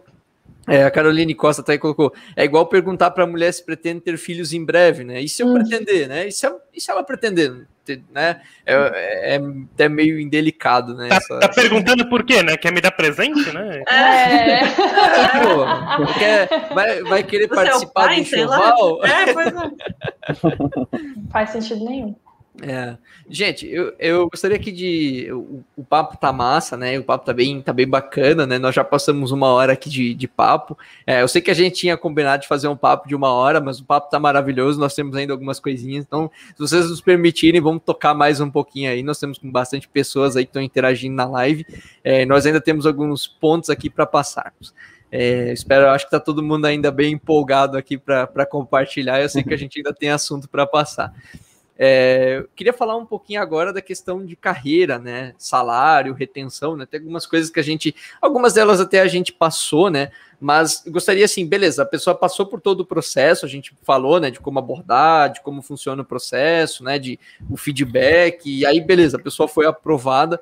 E eu gostaria de falar do pós, né? Como é que funciona o pós quando a pessoa entra, né? Porque isso é uma coisa que até já vinha algumas é, eu já vi algumas empresas nisso, assim, né? É, por exemplo, contrata a pessoa, contrata o, o, profissional e depois de algum tempo, assim, alguns meses, alguns anos, a pessoa meio que cai no limbo, né? Não, não limbo, não que a empresa deixe de, de se importar com ela, não, não pensem dessa forma, mas assim, a pessoa cai num limbo em que não valoriza mais salarial, não dá mais oportunidade de crescimento para ela, né? Eu, eu sei que a Mayra, né, é uma pessoa que, que lida mais com isso no dia a dia, né? A, a Carol e o Doug trabalham mais na parte de recrutamento, mas também claro, contribuam aí, né? Com certeza estão muito próximos disso, né? Muito mais próximos do, do, que eu e o Flávio, com certeza. Então gostaria de saber de vocês aí, né? Como é que fazer para manter o pessoal engajado, fazer o, né, o pessoal crescendo? Como é que como é que manter isso aí, né? Então, essa parte de carreira vai muito da estratégia de cada empresa, né? Então, algumas empresas, elas têm realmente o plano de cargos e salários, onde ali nesse plano, ah, eu, em dois anos de casa, o desenvolvedor júnior vai se tornar desenvolvedor pleno, só um exemplo, né? De como funciona o plano de carreira. Ah, se ele completar a pós-graduação dele, né, na, na área devida, Ok, então ele vai virar um desenvolvedor sênior. Então, existe este processo de plano de cargos e salários que a gente chama, algumas empresas adotam, e ele é bem bacana, porque já traz a clareza para o colaborador que ali já está contratado, né, tudo certinho, já traz essa clareza para ele de onde ele vai estar, em um ano, dois anos, cinco anos, né? E em conjunto com isso também tem o PDI tão famoso aí que as empresas de tecnologia e demais empresas trazem, que é o nosso plano de desenvolvimento individual, onde está trabalhando em conjunto com o gestor esse plano, né, Então, as empresas que têm o card de salários vão lá, utilizam em conjunto com o PDI, colocando ali o que, que a pessoa está fazendo, o que, que ela não está em prol da carreira dela. E as empresas que não utilizam o plano de cargos e salários trabalham ali com questões de faixas salariais, que a gente chama de políticas de cargos e salários, não necessariamente um plano, né? Então, a faixa salarial de 1 a 9, entrei como desenvolvedor pleno, né? Quando que eu vou me tornar o sênior? Então, geralmente, quem tem as políticas de cargos e salários trabalha, e também todas as outras, as que têm plano de carreira também, com a avaliação de desempenho. Então, ali na avaliação de desempenho, que vai ter toda essa oportunidade de saber como que o colaborador está indo, vai ter esse real feedback que já tem a intimidade entre gestor e colaborador, então ele vai ter o retorno de como que está essa jornada dele na empresa, tanto nos aspectos comportamentais quanto nos aspectos das entregas, né, que a gente chama de potencial versus a entrega. Então, essa forma que é trabalhada a questão de carreira. Vai muito de cada empresa, né, se tem as políticas ou se já tem o plano feitinho ali para o colaborador ter a clareza de como que ele vai estar, tá, qual cargo que ele vai exercer depois, né? Se eu já posso sair de um desenvolvedor e me tornar um arquiteto, como é que é essa jornada, né? Vai muito de, de como cada empresa vai estar tá desenvolvendo e o próprio colaborador se desenvolvendo e buscando, né? Através de disponibilização de inscrições de cargo e do seu próprio desenvolvimento ali no, no dia a dia de estudos e tudo mais. É, você comentou ali de, de PDI, né? É, nas duas empresas, que eu, tanto agora na Senior quanto na Philips, é, tem, tem PDI, né? Na Philips era IDP, mas só porque é em inglês. E eu achava isso muito, muito. Oi? É, sim, é o PPM, né? Ah, sim, mas eu acho que dentro do PPM ainda tem o, IDP, né? Que ah, o PPM é mais das metas, né? E aí eu acho que tinha. E eu acho isso muito bacana, tanto nas duas empresas, porque você consegue definir coisas para o seu desenvolvimento individual, pessoal, e isso te dá, né, habilita para você fazer cursos pela empresa, né, fazer treinamentos e para comentar, né, um pouco mais sobre isso, sobre essa parte de, de desenvolvimento da carreira dentro da, da, empresa, né? Isso. É, o que a gente pede muito é que o, o colaborador seja o protagonista da carreira dele, né? Ainda nós temos algumas pessoas com aquele pensamento, ah, o que, que a empresa vai me dar, né? O que, que tu vai me pagar aí de custo para eu estar tá fazendo e tal? Então, ok, realmente é um diferencial da empresa estar tá fornecendo treinamento, estar tá oferecendo bolsa de estudo, isso é maravilhoso, claro, mas a gente pede muito protagonismo do colaborador, porque o, o próprio nome já sugere, né? Plano de desenvolvimento individual. Então, como cada um tem um mentor, né? O seu próprio gestor, líder, como queiram chamar, já tem aquele mentor, a pessoa que já galgou os passos da carreira, já é um gerente, um coordenador. Então, tá analisando esses aspectos, né? É olhar para si, aonde eu quero chegar, né? Ah, hoje eu estou aqui trabalhando como analista DevOps, vamos colocar. Ah, eu quero chegar para ser um analista sênior, agora eu quero mudar um pouco. Então, tá galgando o que, que eu preciso de competências, de entendimentos técnicos para estar tá chegando nesse outro cargo. Então, vira, vira nesse aspecto o PDI, saber onde você quer chegar na sua carreira para tra uhum. estar traçando esse plano.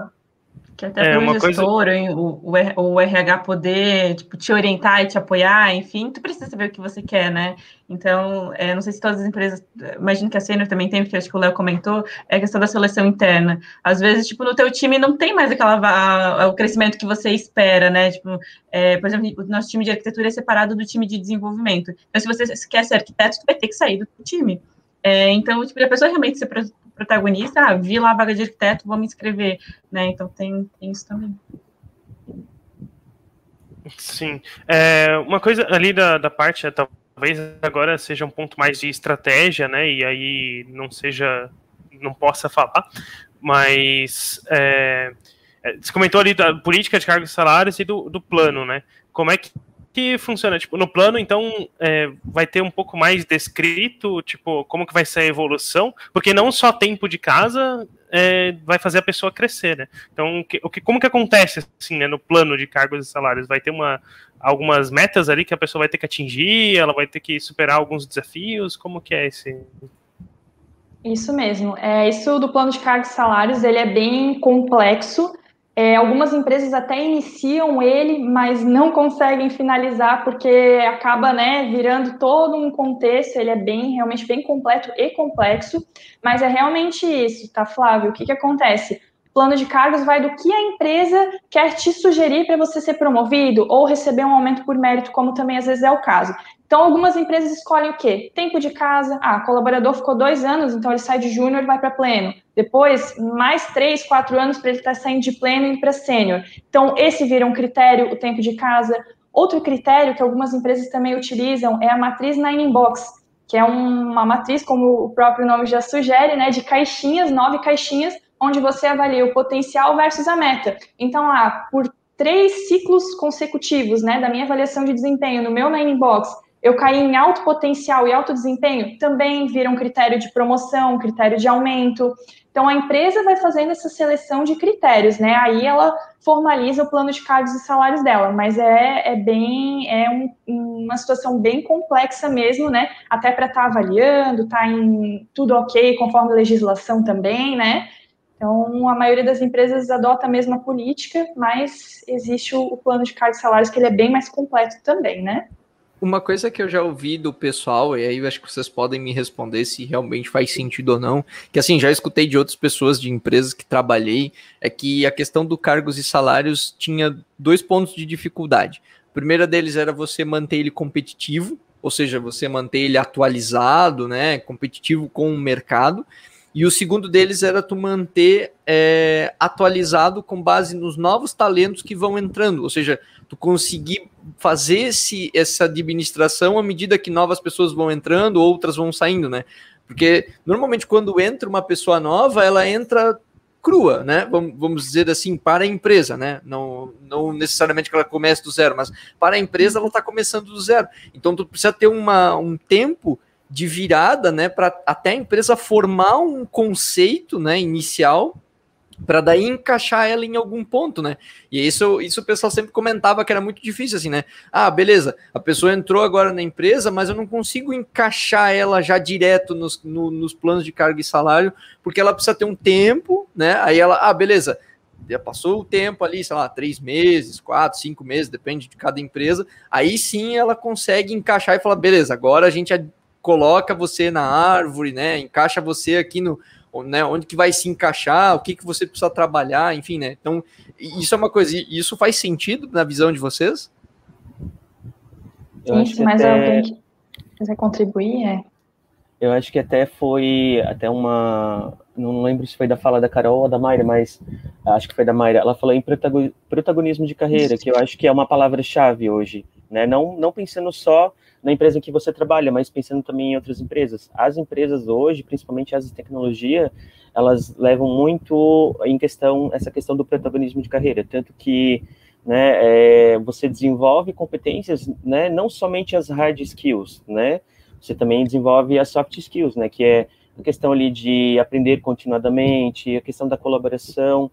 Então, essa questão do protagonismo, eu acho que é uma palavra-chave nesse sentido para para a pessoa ali galgar um crescimento dentro de uma empresa, né? Mas claro que a empresa ela não, não pode ficar isenta, né? De também dar, dar outras ferramentas ali para o colaborador, né? Ele poder conseguir um, um desenvolvimento dentro é, da empresa ali com os cursos, também com é, é, incentivar o colaborador a realmente ir lá se candidatar numa vaga, né? Que é o que a gente vê bastante hoje em dia, né? Legal, é, acho legal. que vai dos dois lados, né? A pessoa tem que buscar e a empresa dá o suporte, né? Para a pessoa conseguir chegar onde. Uma coisa que eu gosto do, do, do, do IDP e do PDI é que geralmente quando eu, quando eu planejo, eu penso assim, né? Onde que eu quero estar daqui dois, três anos, né? E aí eu planejo o meu ano pensando no, nos dois, três anos da frente e aí, sim, com aquilo que está ali, se eu, se eu conseguir ir cumprindo aquilo que eu coloquei, normalmente as empresas vão te dar suporte para você cumprir também, né? Dando aí curso, é, treinamento, mentoria, o que precisar, né? Geralmente é, as empresas não vão ter problema desde que você esteja à frente do, do e, desenvolvimento e a, né, pessoal. E, e, até o legal, assim, uma coisa bacana do PDI que eu gosto é porque tu acaba é, já de antemão, né? Tanto você quanto a empresa, né? Essa, essa relação de trabalho, né? Tu já começa a planejar não só a curto prazo, começa a planejar a médio e às vezes até a long, mais longo prazo, né? do, do que tu almeja, né? De onde que tu almeja chegar, né? Então, eu acho que esse que é o bacana, assim, do PDA. Por exemplo, eu, eu quero trabalhar a questão de liderança, por exemplo, né? Ah, beleza, então vamos trabalhar nisso, vamos trabalhar naquilo, vamos trabalhar em curso. Então, eu acho legal porque daí tu vai ganhando recursos, né? A empresa pode te dar recursos para tu atingir esse teu objetivo, né? Então, eu acho que isso é bem bacana, porque não necessariamente tu vai precisar ficar é, pulando, ah, eu quero uma liderança, aí tu vai ter que sair da empresa e ir para outra para conseguir uma vaga de liderança, né? Não. Nem Isso sempre. Tu, a empresa já pode ir trabalhando daqui, ó, daqui dois, três anos, a gente já vai ter uma pessoa aqui que já está com uma formação de liderança, por exemplo, bem bacana, e a gente já vai poder usar ela, né? Trabalhar. Exatamente. Então eu, eu gosto disso, né? Porque dá essa, essa sobrevida né, nessa relação, né? Tira um pouco a ideia de que ah, só o, é, é só a remuneração agora, né? Só o, o momento atual, né? Então eu gosto disso também. Exatamente, dá uma clareza tanto para o colaborador quanto para a empresa, né? Porque olhando agora o lado do colaborador, poxa, fiz meu PDI, registrei lá, né? Estamos trabalhando aí muito com carreira em W, carreira em Y, carreira em rede, né? Então, analisa o PDI o gestor vai estar acompanhando como está o PDI desse colaborador. Colocou questão de liderança, ele é um técnico, colocou questão de liderança, passou um ciclo, passou dois ciclos da avaliação, no PDI, enfim, né, conforme for analisando ali.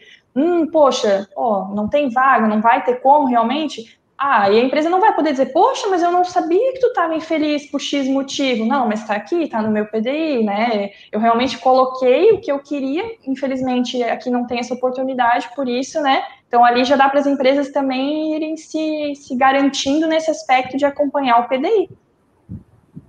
Uhum. Porque, querendo ou não, o salário ele não sustenta assim a longo prazo. Pode se mover para um, um, novo desafio ou se manter na empresa pelo salário que você recebe. Só que tipo, se você não tiver desafio, você não ter visão do que, que você pode no futuro, é, não ter todo um, o resto assim, não não adianta. Isso é, não vai sustentar as, as relações. Até por isso a gente já tenta agora, na, na, é, não só agora, sempre, é, na, na, seleção, até avaliar essa questão de fit cultural, assim, porque tanto da, da para avaliar se realmente faz sentido com a, com a, empresa, mas também até por questão de oportunidade. Tipo, se eu converso contigo hoje e a, a vaga, eu sei que não tem possibilidade de, de, liderança a curto prazo, você já me diz, ah, é, daqui dois anos eu quero ser gestor não, não adianta não te trazer para minha vaga, porque daqui dois anos tu vai sair, porque eu, não, eu, já sei que minha vaga não vai te proporcionar isso em dois anos. Então, é, é, então, a pessoa precisa ter clareza do que ela quer, porque eu também acho que hoje as relações mudaram muito, não é mais só a empresa que escolhe a pessoa, acho que é, o, o, candidato precisa escolher a empresa também, os valores têm que estar alinhados, porque senão a relação não se sustenta a longo prazo, né? É, legal. Até a Sirlene colocou aqui no, nos comentários, né, que na atualidade o plano de carreira abre um leque bem grande para o colaborador já chegar com, entre aspas, fome de trabalho e o colaborador buscar conhecimento específico na área, né? Acho que isso é bem bacana, né? Que, que tu já consegue direcionar o teu perfil, tu deixa claro para a empresa, né? Ó, eu tô eu, eu tô direcionando minha carreira para cá, eu tô direcionando meus esforços, né? É, e, é, e, é, bem interessante, assim, né? Daí tu já começa a aliar os valores, né? Até a Caroline comentou aqui, essa questão que a Carol falou faz muito sentido, né? Sobre os valores, né? Então, bem, bem bacana tudo isso. É, gente, só um, uma pausazinha rápida aqui, só para falar que a live de hoje, tá? Tem o, o, comentário, tem um link fixado aí nos comentários, tá? Que a live de hoje a gente trouxe a iniciativa de apoio ao Benício, tá? Que é uma criança de um ano e seis meses que sofre da, da síndrome de Apert. Né? Para quem não sabe, a síndrome ela é rara, ela acontece a cerca de uma cada 100 a 160 mil nascimentos. E a síndrome de Apert é uma doença genética caracterizada pela má formação na face, crânio, mãos e pés. Os ossos do crânio eles se fecham né, precocemente, não deixando espaço para que o cérebro se desenvolva. Então, causa uma, uma pressão intracraniana. Né? É, e, e, por que, que a gente está trazendo isso aqui, né? Porque eles estão fazendo uma vaquinha, o link está fixado aí. Se você estiver ouvindo pelo feed, tem o um link aqui no, no, no post para você, né? Se você estiver ouvindo em tempo, você pode contribuir aí. Eles têm que fazer agora uma cirurgia é, e custa 99 mil reais, aí custa 100 mil reais. É, eu não tenho condições de dar esse dinheiro total, mas eu sei que a gente pode é, se dividir aí, cada um dá um pouquinho, né? E quem tiver condições, é, a live de hoje está curtindo o nosso papo, está gostando, quiser fazer uma contribuição bacana aí para alguém que está precisando, tem o link aí nos comentários, está fixado pode procurar. Qualquer coisa pode mandar aí no chat que a gente manda o link de novo, belezinha? Então era só esse recadinho aqui rápido é, de, dessa ação que a gente está promovendo aqui na, na live da taverna. É, e voltando aqui para o nosso papo, pessoal, o papo tá maravilhoso, tá? O papo tá maravilhoso. Nós estamos chegando quase uma hora e meia. Eu sei que vocês estão empolgadão, nós, nós também, né? Tem gente pedindo duas horas de live. Eu acho que duas horas vocês já vão estar cansados de, de, me ver, de ver o Flávio também, de me ouvir. Mas é, a gente ainda tem, tem conteúdo aqui para passar, então vamos tocar, que eu acho que tá, o pessoal está empolgado aí também. Pessoal, mandem, é, mandem comentários, mandem é, perguntas, podem mandar aí também, né, para o pessoal. Que agora nós vamos fazer aqui um, nós vamos fazer uma sessão aqui é, Agora mais específica, de feeling. Agora aqui é, é feeling, é experiência, é o de vocês. Que é o quê? O que fazer e o que não fazer para um candidato quando for abordado por um profissional. O que, o que vocês sim e não, o que fazer e o que não fazer. Assim, dicas gerais que vocês têm para quando a pessoa for abordada. Não recusar de cara a mensagem no LinkedIn, porque a gente sabe leva pro coração. Outra, outra coisa, olha aí, pessoal, outra coisa que eu descobri hoje. Quando se você recebe mensagenzinha lá e você dá um rejeitar, eles sabem, cara. Eu, cara, olha, olha, olha isso. Eu não Flávio, tu sabia dessa? Eu não sabia. Eu não sabia, mas eu, eu, normalmente não recuso. Eu acho meio eu também sacanagem, não. assim. A pessoa só tá não. trabalhando, também né? Também não. Eu então, só trabalho agora. Não, fala só, não, obrigado, não tem interesse, não tem problema. Não precisa estar interessado na vaga. Só, só agradece, não recusa de cara. Sim. É, normalmente o que eu faço é dizer que não estou aberto a oportunidades no momento e, e, é isso, assim. Eu, acho eu que também. É, é, isso. Ah, é uma coisa que eu sou obrigada a falar, eu sempre brigo com, com as minhas amigas. Não façam é, processo seletivo, não, não aceitem o contato, como, né, como tu comentou, né, Flávio? Não está aberto a novas oportunidades agora. Não participa do processo seletivo para barganhar é, com a tua empresa e querer aumento através disso e não aceita o nosso contato só para fazer assim, ah, tô com tempo livre essa semana, acho que eu vou dar uma conversada com esse recrutador aqui. A gente acha que tu está interessado na nossa vaga, a gente vai te dar atenção, vai responder no WhatsApp, vai te agendar os, os negócios, daí depois tu... Olha... Fala assim, ai, não, não tenho mais interesse, mudei de ideia. Não tem... Falar que eu tenho amigo que. Ali te falar que eu tenho amigo que faz isso periodicamente, assim, ah, vou fazer essa ah, entrevista aqui para ver como é que eu tô no mercado. É, é, o, não, não é, o, é o crush que te iludiu, cara. É, o crush que ilude, cara. É quem o crush nunca, que ilude. Quem Mas nunca sofreu que... com crush que ilude? Dá perdido na Mas... gente, dá perdido na... Não faz isso. Total, né? Mas eu acho que aí, nesse sentido, né, é um a pessoa que quer participar de um processo seletivo para ver como ela está no mercado, eu acho que para mim não faz sentido nenhum, porque eu acho que ela tem que bater um papo reto com o próprio coordenador, o próprio líder da pessoa, né? Que e levando quais são as dores, ah, por que, que o meu salário está dessa forma, sabe? Então acho que um papo reto ali com o coordenador acho que vale muito a pena, um feedback, né? Um, uma solicitação de feedback, entender como é que a pessoa está ali no, no dia a dia, né? Então acho que esse Sim. processo ele é bem mais bem, bem, menos doloroso, né, do que você participar de um processo seletivo de uma empresa né? Isso exatamente para depois, né, você recebe uma proposta e vai fazer leilão com o salário, sabe? Então é, é, uhum. é complicado. é o pior tipo de candidato, é o que faz, faz leilão, que você já participou sabendo que não estava interessado na nossa vaga, só participou para ver como é que estava a sua avaliação, quanto é que oferecia o mercado, só para fazer pesquisa. Não, não façam isso, é, é feio. A gente ficaria igual aquele meme que é a carinha de palhaço. É. Sim. Sim. É que aí tu tá, tu tá indo só é, salário pelo salário, né? Não, não, não, eu não consigo ver sentido, porque se, teu, se tu acha que teu salário tá ruim, então tu pode pelo menos primeiro tentar alguma coisa internamente, né? E aí, beleza, não deu certo aqui, aí agora sim, eu vou olhar para fora e. Mas se tu tá contente com o teu salário e contente com o lugar onde tu trabalha, fazer uma pesquisa para saber como tu tá no mercado, quero, né? Não, não, eu não consigo não ver sentido. sentido. É, Mas, é enfim, é, né? Tem, tem tipo, gente que eu já vi que faz poderia, Tu poderia estar de boa, assim, assistindo uma série, jogando um jogo, escutando uma música, tá fazendo entrevista e fazendo teste. Ah, não Exatamente. faz sentido, cara. Não, não, não faz isso. E o que fazer é responde com sinceridade a recrutadora e não é, não minta as informações. e acho que é isso. Tem aquele novo meme, né? Qualquer coisa pede um feedbackzão ali pro líder. Isso! Qualquer coisa pede um feedbackzão. Uma, uma coisa que eu, que eu já ouvi é o pessoal usar é, proposta de outro de outra empresa para ficar forçando aumento de salário, ou até promoção. É o leilão, o leilão é. Uhum. De, de, chegar e ficar assim, ah, olha só, eu fiz essa entrevista aqui, eu tenho essa proposta. Porque, porque assim, uma coisa é especular, né? Outra coisa é quando tu tem uma proposta. Daí quando tu tem, ó, recebi essa proposta aqui de tantos mil, pararel, e aí, né? Ah, beleza, eu, eu não sei a opinião de cada, um, de, de, cada um de vocês quanto a isso. Assim, eu acho que a pessoa até fazer isso uma vez, assim, por, por uma questão de afinidade com uma carreira, alguma coisa assim, até não vejo tanto motivo. Mas eu acho que quando a pessoa faz demais, assim, né, vira meio repetitivo, vira segunda-feira, né, ah, todo toda, sei lá, toda, a cada três, quatro meses a pessoa volta a fazer de novo a mesma coisa, traz, né?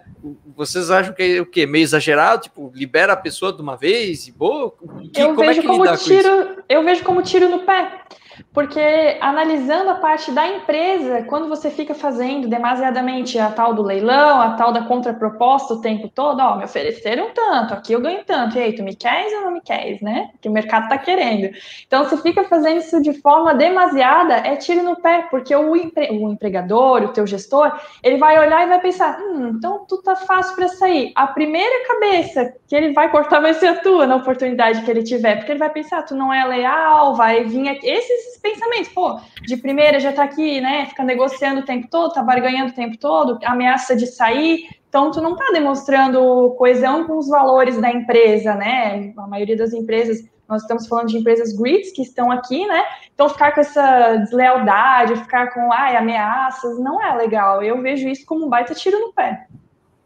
É, eu acho que pode até funcionar uma vez, assim, se você for uma pessoa muito estratégica, assim, no time pode funcionar uma vez, mas não, não se sustenta e acaba te queimando, assim, tipo, ah, se tu tá insatisfeito com o teu salário, conversa com o teu gestor, se tá insatisfeito com a tua carreira, né, com as oportunidades, não tanto, tu já falou que tem interesse numa coisa e não, não, não, na, não surge, tu não tem nenhum acompanhamento, conversa sempre com o teu gestor para tua insatisfação. Acho que, acho que eu diria até imaturidade, sabe, tipo, tá ali problema, tu tá insatisfeito com o teu salário, com a tua carreira, por que, que tu não fala com quem pode te ajudar? Por que, que tu fazer todo esse rolezão assim à toa, sabe? Não precisa. É, economiza tempo, energia, sabe? Eu acho que daí vai muito sobre a maturidade da pessoa. E, e aquela pessoa que ela fica não é ela não faz o leilão assim de ficar tentando mas continua na empresa mas ela usa a troca de empresa para crescer tipo em salário e em cargo assim tipo, a pessoa fica no máximo um ano um ano e meio em cada empresa e, só para ficar tipo galgando a carreira né é, como que isso é visto assim por recrutadores tipo eu, eu acho que faz, na verdade, assim, algumas coisas fazem sentido, né? Até, é, uh, eu não sei se vocês viram, mas é, um tempo atrás rolou ali um, um printzinho ali com as principais empresas ali de desenvolvimento do mundo, que é ali Google, Facebook, né? Então, nessas empresas, os desenvolvedores, eles ficam no máximo dois anos, né? Então, claro que a gente não pode obrigar ali ao desenvolvedor, né, ao nosso profissional, ele ficar na empresa, né? mas que ele tenha a melhor experiência possível nesse, né, nesse período e que ele possa realmente é, é, se comprometer com aquilo que ele né, se comprometeu né, ali com, com a oportunidade, com a vaga, com o dia a dia dele, né? Mas é, eu acho que faz sentido no sentido assim de realmente assim a pessoa está insatisfeita ali e não vê outras possibilidades dentro da empresa dela, ela, que ela né, vai ser feliz em outra empresa, sabe? Que ela vai buscar realmente né, a empresa que realmente vai dar aquele desafio diferenciado para ela, né, em que ao que ela realmente está buscando, né? Sim. E, e como vocês? Opa, desculpa, pode falar. Acho que o que acaba prejudicando é se a pessoa fica três, quatro meses, assim, em cada empresa. Isso é complicado, assim, tipo, ah, se só uma vez, sempre tua carreira teve uma carreira estável, ficava aí um, dois anos, três anos, cinco anos em cada empresa, e uma vez só tu ficou três meses. Isso justifica, às vezes realmente tu trocou e não foi, não foi uma assertiva, assim, te prometeram uma coisa e não aconteceu. Então, ok, pode acontecer de tu aceitar uma proposta e, e não dar certo, né? Isso é uma experiência curta. Mas se sempre, tem empresa tu fica seis meses, quatro meses, cinco meses Tipo, já mostra ali que você só realmente só está querendo é, salário, sabe? E daí também para a gente de recrutamento de seleção é retrabalho. Não, não me adianta eu preencher essa vaga agora e daqui quatro meses ela está na minha mão de novo, sabe? Então a gente já percebe que esse é o perfil é, da pessoa.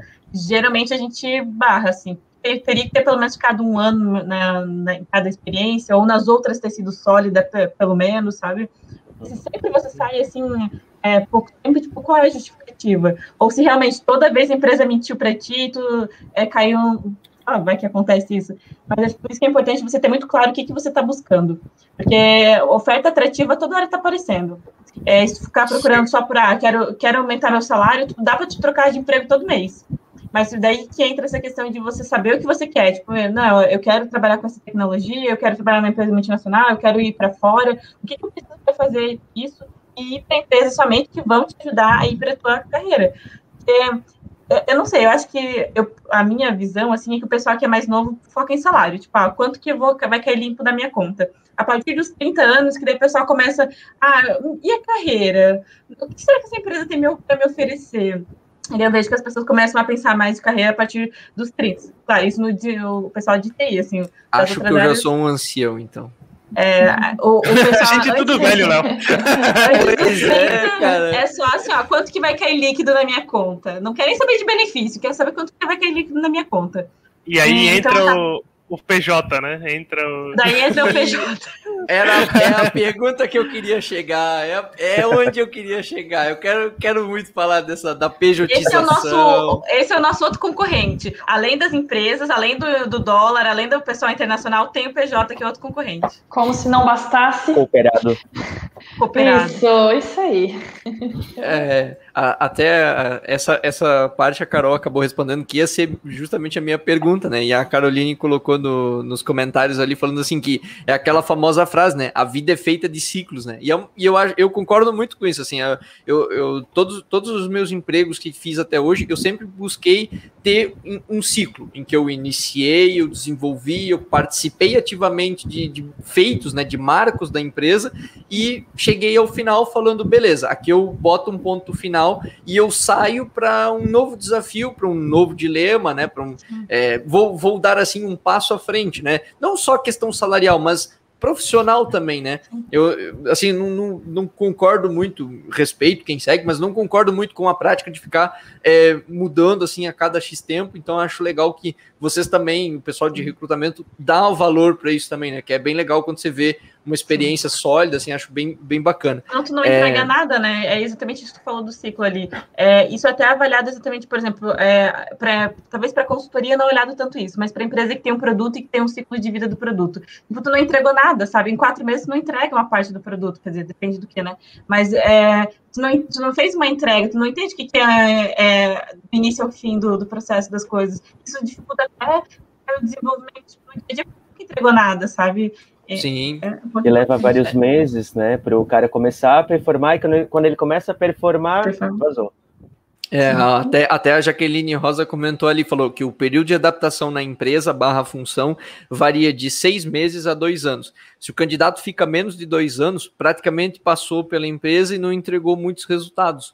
É, eu acho que eu, eu não sei exatamente a métrica, né, o tempo, assim, acho que existe possibilidade de ficar menos de dois anos e você ter uma carreira legal, mas acho realmente muito difícil você ficar, por exemplo, menos de um ano e você ter realmente desenvolvido um trabalho sólido, sabe? É, ter feito algo e ter colhido os frutos daquilo, né? Porque acho que não é só questão de você, é, vamos, vamos supor, você produzir algo, é você produzir e passar algum tempo e você vê aquele fruto, né? Por exemplo, ah, você, vamos supor, você levou um ano ali para ajudar a empresa a desenvolver o software. Então você ajudou ela a desenvolver, você no segundo ano você consegue ver os resultados, né? Começa a ver os primeiros clientes, os primeiros feedbacks, participa ativamente, né, da, da dessas decisões, do, do, crescimento do produto. Então, acho bem legal, assim, de, de você ter esse tempo que você consegue fechar, né, esse arco em que você fez, entregou, viu a coisa funcionando, né? Então acho eu, eu, particularmente prezo muito por isso, né? Por esse, esses, esses entregáveis, né? Você agregou valor, né? No final das contas, na minha visão, é isso. Quanto tu conseguiu agregar naquela empresa, né? Ah, ah, eu desenvolvi 15 mil linhas de código. Cara, Dane-se, não, não, não importa quantas mil linhas de código. Ah, eu programei em 15 linguagens diferentes. Cara, não, não me importa. Se tu nunca entregou nada para ninguém, se tu nunca gerou um resultado para ninguém, na minha opinião, a experiência não vale muito. Assim, tá, você tem experiência, claro, mas você ter a experiência final, né, do todo, eu acho que é, é, é o principal. Assim, pelo menos é, é o que eu vejo. Sim. Muito bem, pessoal. Estamos aí com uma hora e 38, estamos chegando quase a uma hora e 40. É, eu queria agradecer de montão vocês. Eu sei que nós poderíamos ficar aqui horas e horas e horas, mas é, a gente também quer, quer respeitar o tempo de vocês, até porque, né, sabadão, todo mundo quer se liberar aí também. Gostaria de agradecer imensamente aí a todo mundo. É, é, gostaria de agradecer aqui. Cada um pode agora falar um pouquinho aí também. Também mandar as vagas, né? Acho que vocês já mandaram os links das vagas, eu vou compartilhar ali também, né? E aí podem falar, né? Da, das empresas, das vagas também, se vocês quiserem. Fiquem bem à vontade. É, vamos fazer em, em, ordem alfabética aqui. Primeiro, Doug, pode, pode mandar aí. Tá, tá mutado, eu não estou ouvindo. Só eu que não estou ouvindo? Desculpa. Eu também não ouvi o Doug. Ah, pronto. Ah, agora belezinha. Sim. Agora sim, agora sim. Ah, não, eu também gostaria de agradecer, né, pelo convite. Fiquei bastante lisonjeado ali quando o Flávio me chamou, né? E até me sinto muito orgulhoso de dizer que eu fiz o primeiro contato ali, tanto com o Flávio quanto com o, o Flávio. Léo. E o Léo, desculpa, perdão, Léo. É de boa. E, mas, mas também queria agradecer, né? Fiquei bastante lisonjeado ali pelo convite de vocês, né? E aproveitar, né, também para dizer que a gente está com várias oportunidades ali no site da Sênior, né? Tem uh, oportunidades desde da área administrativa, desenvolvimento, júnior, pleno sênior, arquiteto software. Então é isso aí. O, os meninos vão deixar o link ali para vocês e sintam-se à vontade para dar uma olhadinha lá no site da Sênior. Muito bem, eu, eu tô com a garrafinha aqui da Sênior, não sei se dá para ver, não acho que a câmera não pega muito bem, mas ó, né, eu e o Flávio nós fazemos parte, inclusive, ó, fazendo um jabex aqui bem rapidão, tá? Pode acessar ali o site da Sênior, nós estamos com vagas abertas para o nosso time de pesquisa, hein? se quiser trabalhar comigo e com o Flávio, ó, o, o, o, nosso amigo Doug pode, pode, né, pode bater um papo aí com você, pode, né, quem sabe, estamos aqui, Exatamente. né, quem Exatamente. sabe pode, pode vir aí para nós, né? Se as vagas Muito estão bem. Comigo, então é comigo mesmo. É, e, e, tem outras, né? Tem várias outras. Se não quer pesquisa, não tem problema. Tem várias outras ali, né? Que Perfeito. pode falar contigo. É Belezinha. É, muito obrigado, Doug. É, Carol, brigadão aí. Pode, pode mandar base. Eu também quero aproveitar para agradecer é, pelo convite que eu recebi também ali através da Mayra. Então foi uma experiência muito, muito bacana. Gostei do papo que a gente teve hoje. Então, obrigada pelo espaço. E também, né, quero falar que a Philips está contratando. Também são várias oportunidades, não somente no desenvolvimento de software, mas também tem a parte de suporte, é, outra de, área de testes também, outras oportunidades de liderança. Então, tem várias vagas, fiquem à vontade para acessar o site que está é, aqui no, na, nos comentários. É, é, confiram, se inscrevam. E também tô, é, tem meu, meu LinkedIn, se vocês precisarem qualquer coisa e tirar alguma dúvida. Muito bem, muito bem. E também aí temos a Mayra, né? A Mayra, eu, eu e a Mayra a gente já se conhece do ensino médio, né? Quem, quem diria que um dia a Mayra, contar aqui para vocês, ó, um dia a Mayra quase entrou para a área de TI, quase foi programador, quase veio para o nosso lado. Só que, ela, só que ela desistiu, falou: não, não quero, vou para a área de recrutamento, mas a amizade surgiu lá, né? Exatamente. em vez de caça, virou caçador. É, olha aí. é, olha aí. Eu acho engraçado o pessoal que se denomina Headhunter, assim, eu acho muito engraçado esse termo. É por isso né? meu Reed, meu Red Hunter, ai, tá muito chique esse negócio, esses termos da cabeça.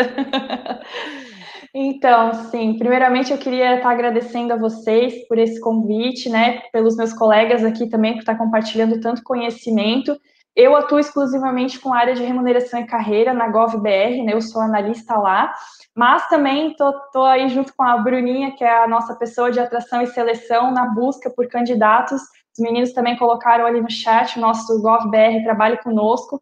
Então, vem para nossas vagas, se inscreva e a gente vai estar ali te esperando. Depois que fizer toda a parte de onboarding com a Bruninha, vocês vêm para mim para a gente estar trabalhando a carreira de vocês, fazendo uma avaliação de desempenho, acompanhamento de PDI, análise de benefícios e se inscrevam aí conosco, tá? Deem uma olhadinha nas nossas vagas. E do Léo ali, realmente, gente, eu cheguei a fazer um ano de informática, trabalhei com. Era como é que era? Visual Basic o nome, Léo? E Pascal, né? Era Pascal. Cheguei a programar um joguinho da velha, tá? Cheguei nesse ponto, cheguei a fazer. Então, eu e o Léo, nossa amizade veio desde lá, né, Léo? A gente sempre trocou, se deu, se deu muito bem, a amizade se manteve desde 2011, Science, né? Seduc. É. E eu acabei indo para administração, porque o meu coração bate mais forte mesmo por essa parte né, mais humana, mais a mistura né, do RH entre psicologia e administração. Então, acabei mudando de área, mas a amizade se manteve. Eu sou muito grato pelo convite de hoje, Léo. Muito bem, muito obrigado aí a vocês, né? E Flávio, brigadão aí de novo, né? Nós aqui da, da taverna, né? Sempre um prazer, né? Receber essa galera, sempre um prazer te receber aqui também, né? Posso falar aqui então? Pode, ah, pode, pode, pode falar, fica à vontade. Então tá. É, a Jaqueline Rosa ali falando nos comentários, né, que a Carol me, per, me perdeu pro, pro Doug, né? Acho que é um pouco daquilo que a gente falou antes, né? De encerrar ciclos. Eu fiquei cinco anos ali na Philips, foi um tempo bem longo. E deu para fazer muita coisa lá, uma empresa muito boa, tipo, não tem nada de para reclamar, mas acho que para mim fez bastante sentido na, quando eu troquei, né? Pra, era uma outra oportunidade, outro cargo totalmente diferente, algo que me chamou muito, assim. Então, eu acho que é bem aquilo que a gente tinha comentado ali, né? De fechar os ciclos. E, e agradecer aqui todo mundo, né? Que que pôde participar aqui com a gente, trazer esse conteúdo muito legal, porque é uma, uma dúvida, né, que o pessoal de TI tem, assim, né, como que o RH olha pra gente, né, como que o pessoal de recrutamento e seleção olha pra gente. Então, acho que deu pra gente explorar muitos pontos legais aqui, e eu acho que o pessoal de TI que conseguiu acompanhar, ou que vai ver a live depois, e coisa assim, vai conseguir extrair bastante coisa até para saber como lidar, né, com as abordagens e coisas assim. E falar um pouquinho do... É, da, da taverna aqui. Né? É, a gente está com mudanças na taverna em breve, então logo a gente vai ter aí uma cara nova na taverna. Então nos acompanhem lá no Twitter. A gente tá para criar um LinkedIn também da taverna. É, não é para fins de, de, emprego nem nada assim, né? só para ter uma divulgação a mais. E, e, eu acho que é isso. E eu, eu tinha prometido, a Taverna publicou lá no, no seu Twitter, né? É, galera que tivesse dado like RT lá, né? É, a gente ia mandar um salve, então queria mandar um salve aí pra galera que tá curtindo, compartilhando, interagindo lá com a taverna. Mandar um abraço pro William Frantes, ele que participou do nosso podcast lá de, de Elixir. Então, se você quiser acompanhar, você pode acompanhar pelo Spotify, é, você pode, qualquer agregador de podcast aí, você pode, Google Podcast, iTunes, Apple, né?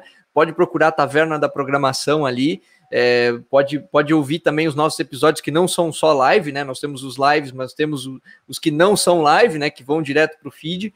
É, convidar a galerinha aí também para dar aquele like maroto no vídeo, se inscrever no canal, né? Para gente, a gente sempre, sempre atuar aí. A Suelen, que é a minha namorada, a Caroline Costa, o Paulo César Melo, o Alan Cardoso, o Gustavo, o Brito. É, essa galerinha aí deu um like, interagiu lá conosco é, lá no, no, Twitter. E se você quiser aparecer aqui na nossa próxima live, fique ligado, interaja conosco, que você pode aparecer, a gente pode mandar um salve para você, tá bem? Galera, brigadão aí para quem ficou até o final. Ó, um grande beijo, se cuidem, a pandemia não acabou ainda, muito cuidado, tá? E nos vemos no próximo mês. E ó, vai ser um tema bacana também. Então fica ligado nas nossas redes, tá? Tem as nossas redes, Instagram, Twitter, fica ligado que vai ser um papo bem maravilhoso. Valeu, galera. Um abraço. Até mais. Obrigada, pessoal. Abraço. É, pessoal. Bom sabadão aí. Valeu.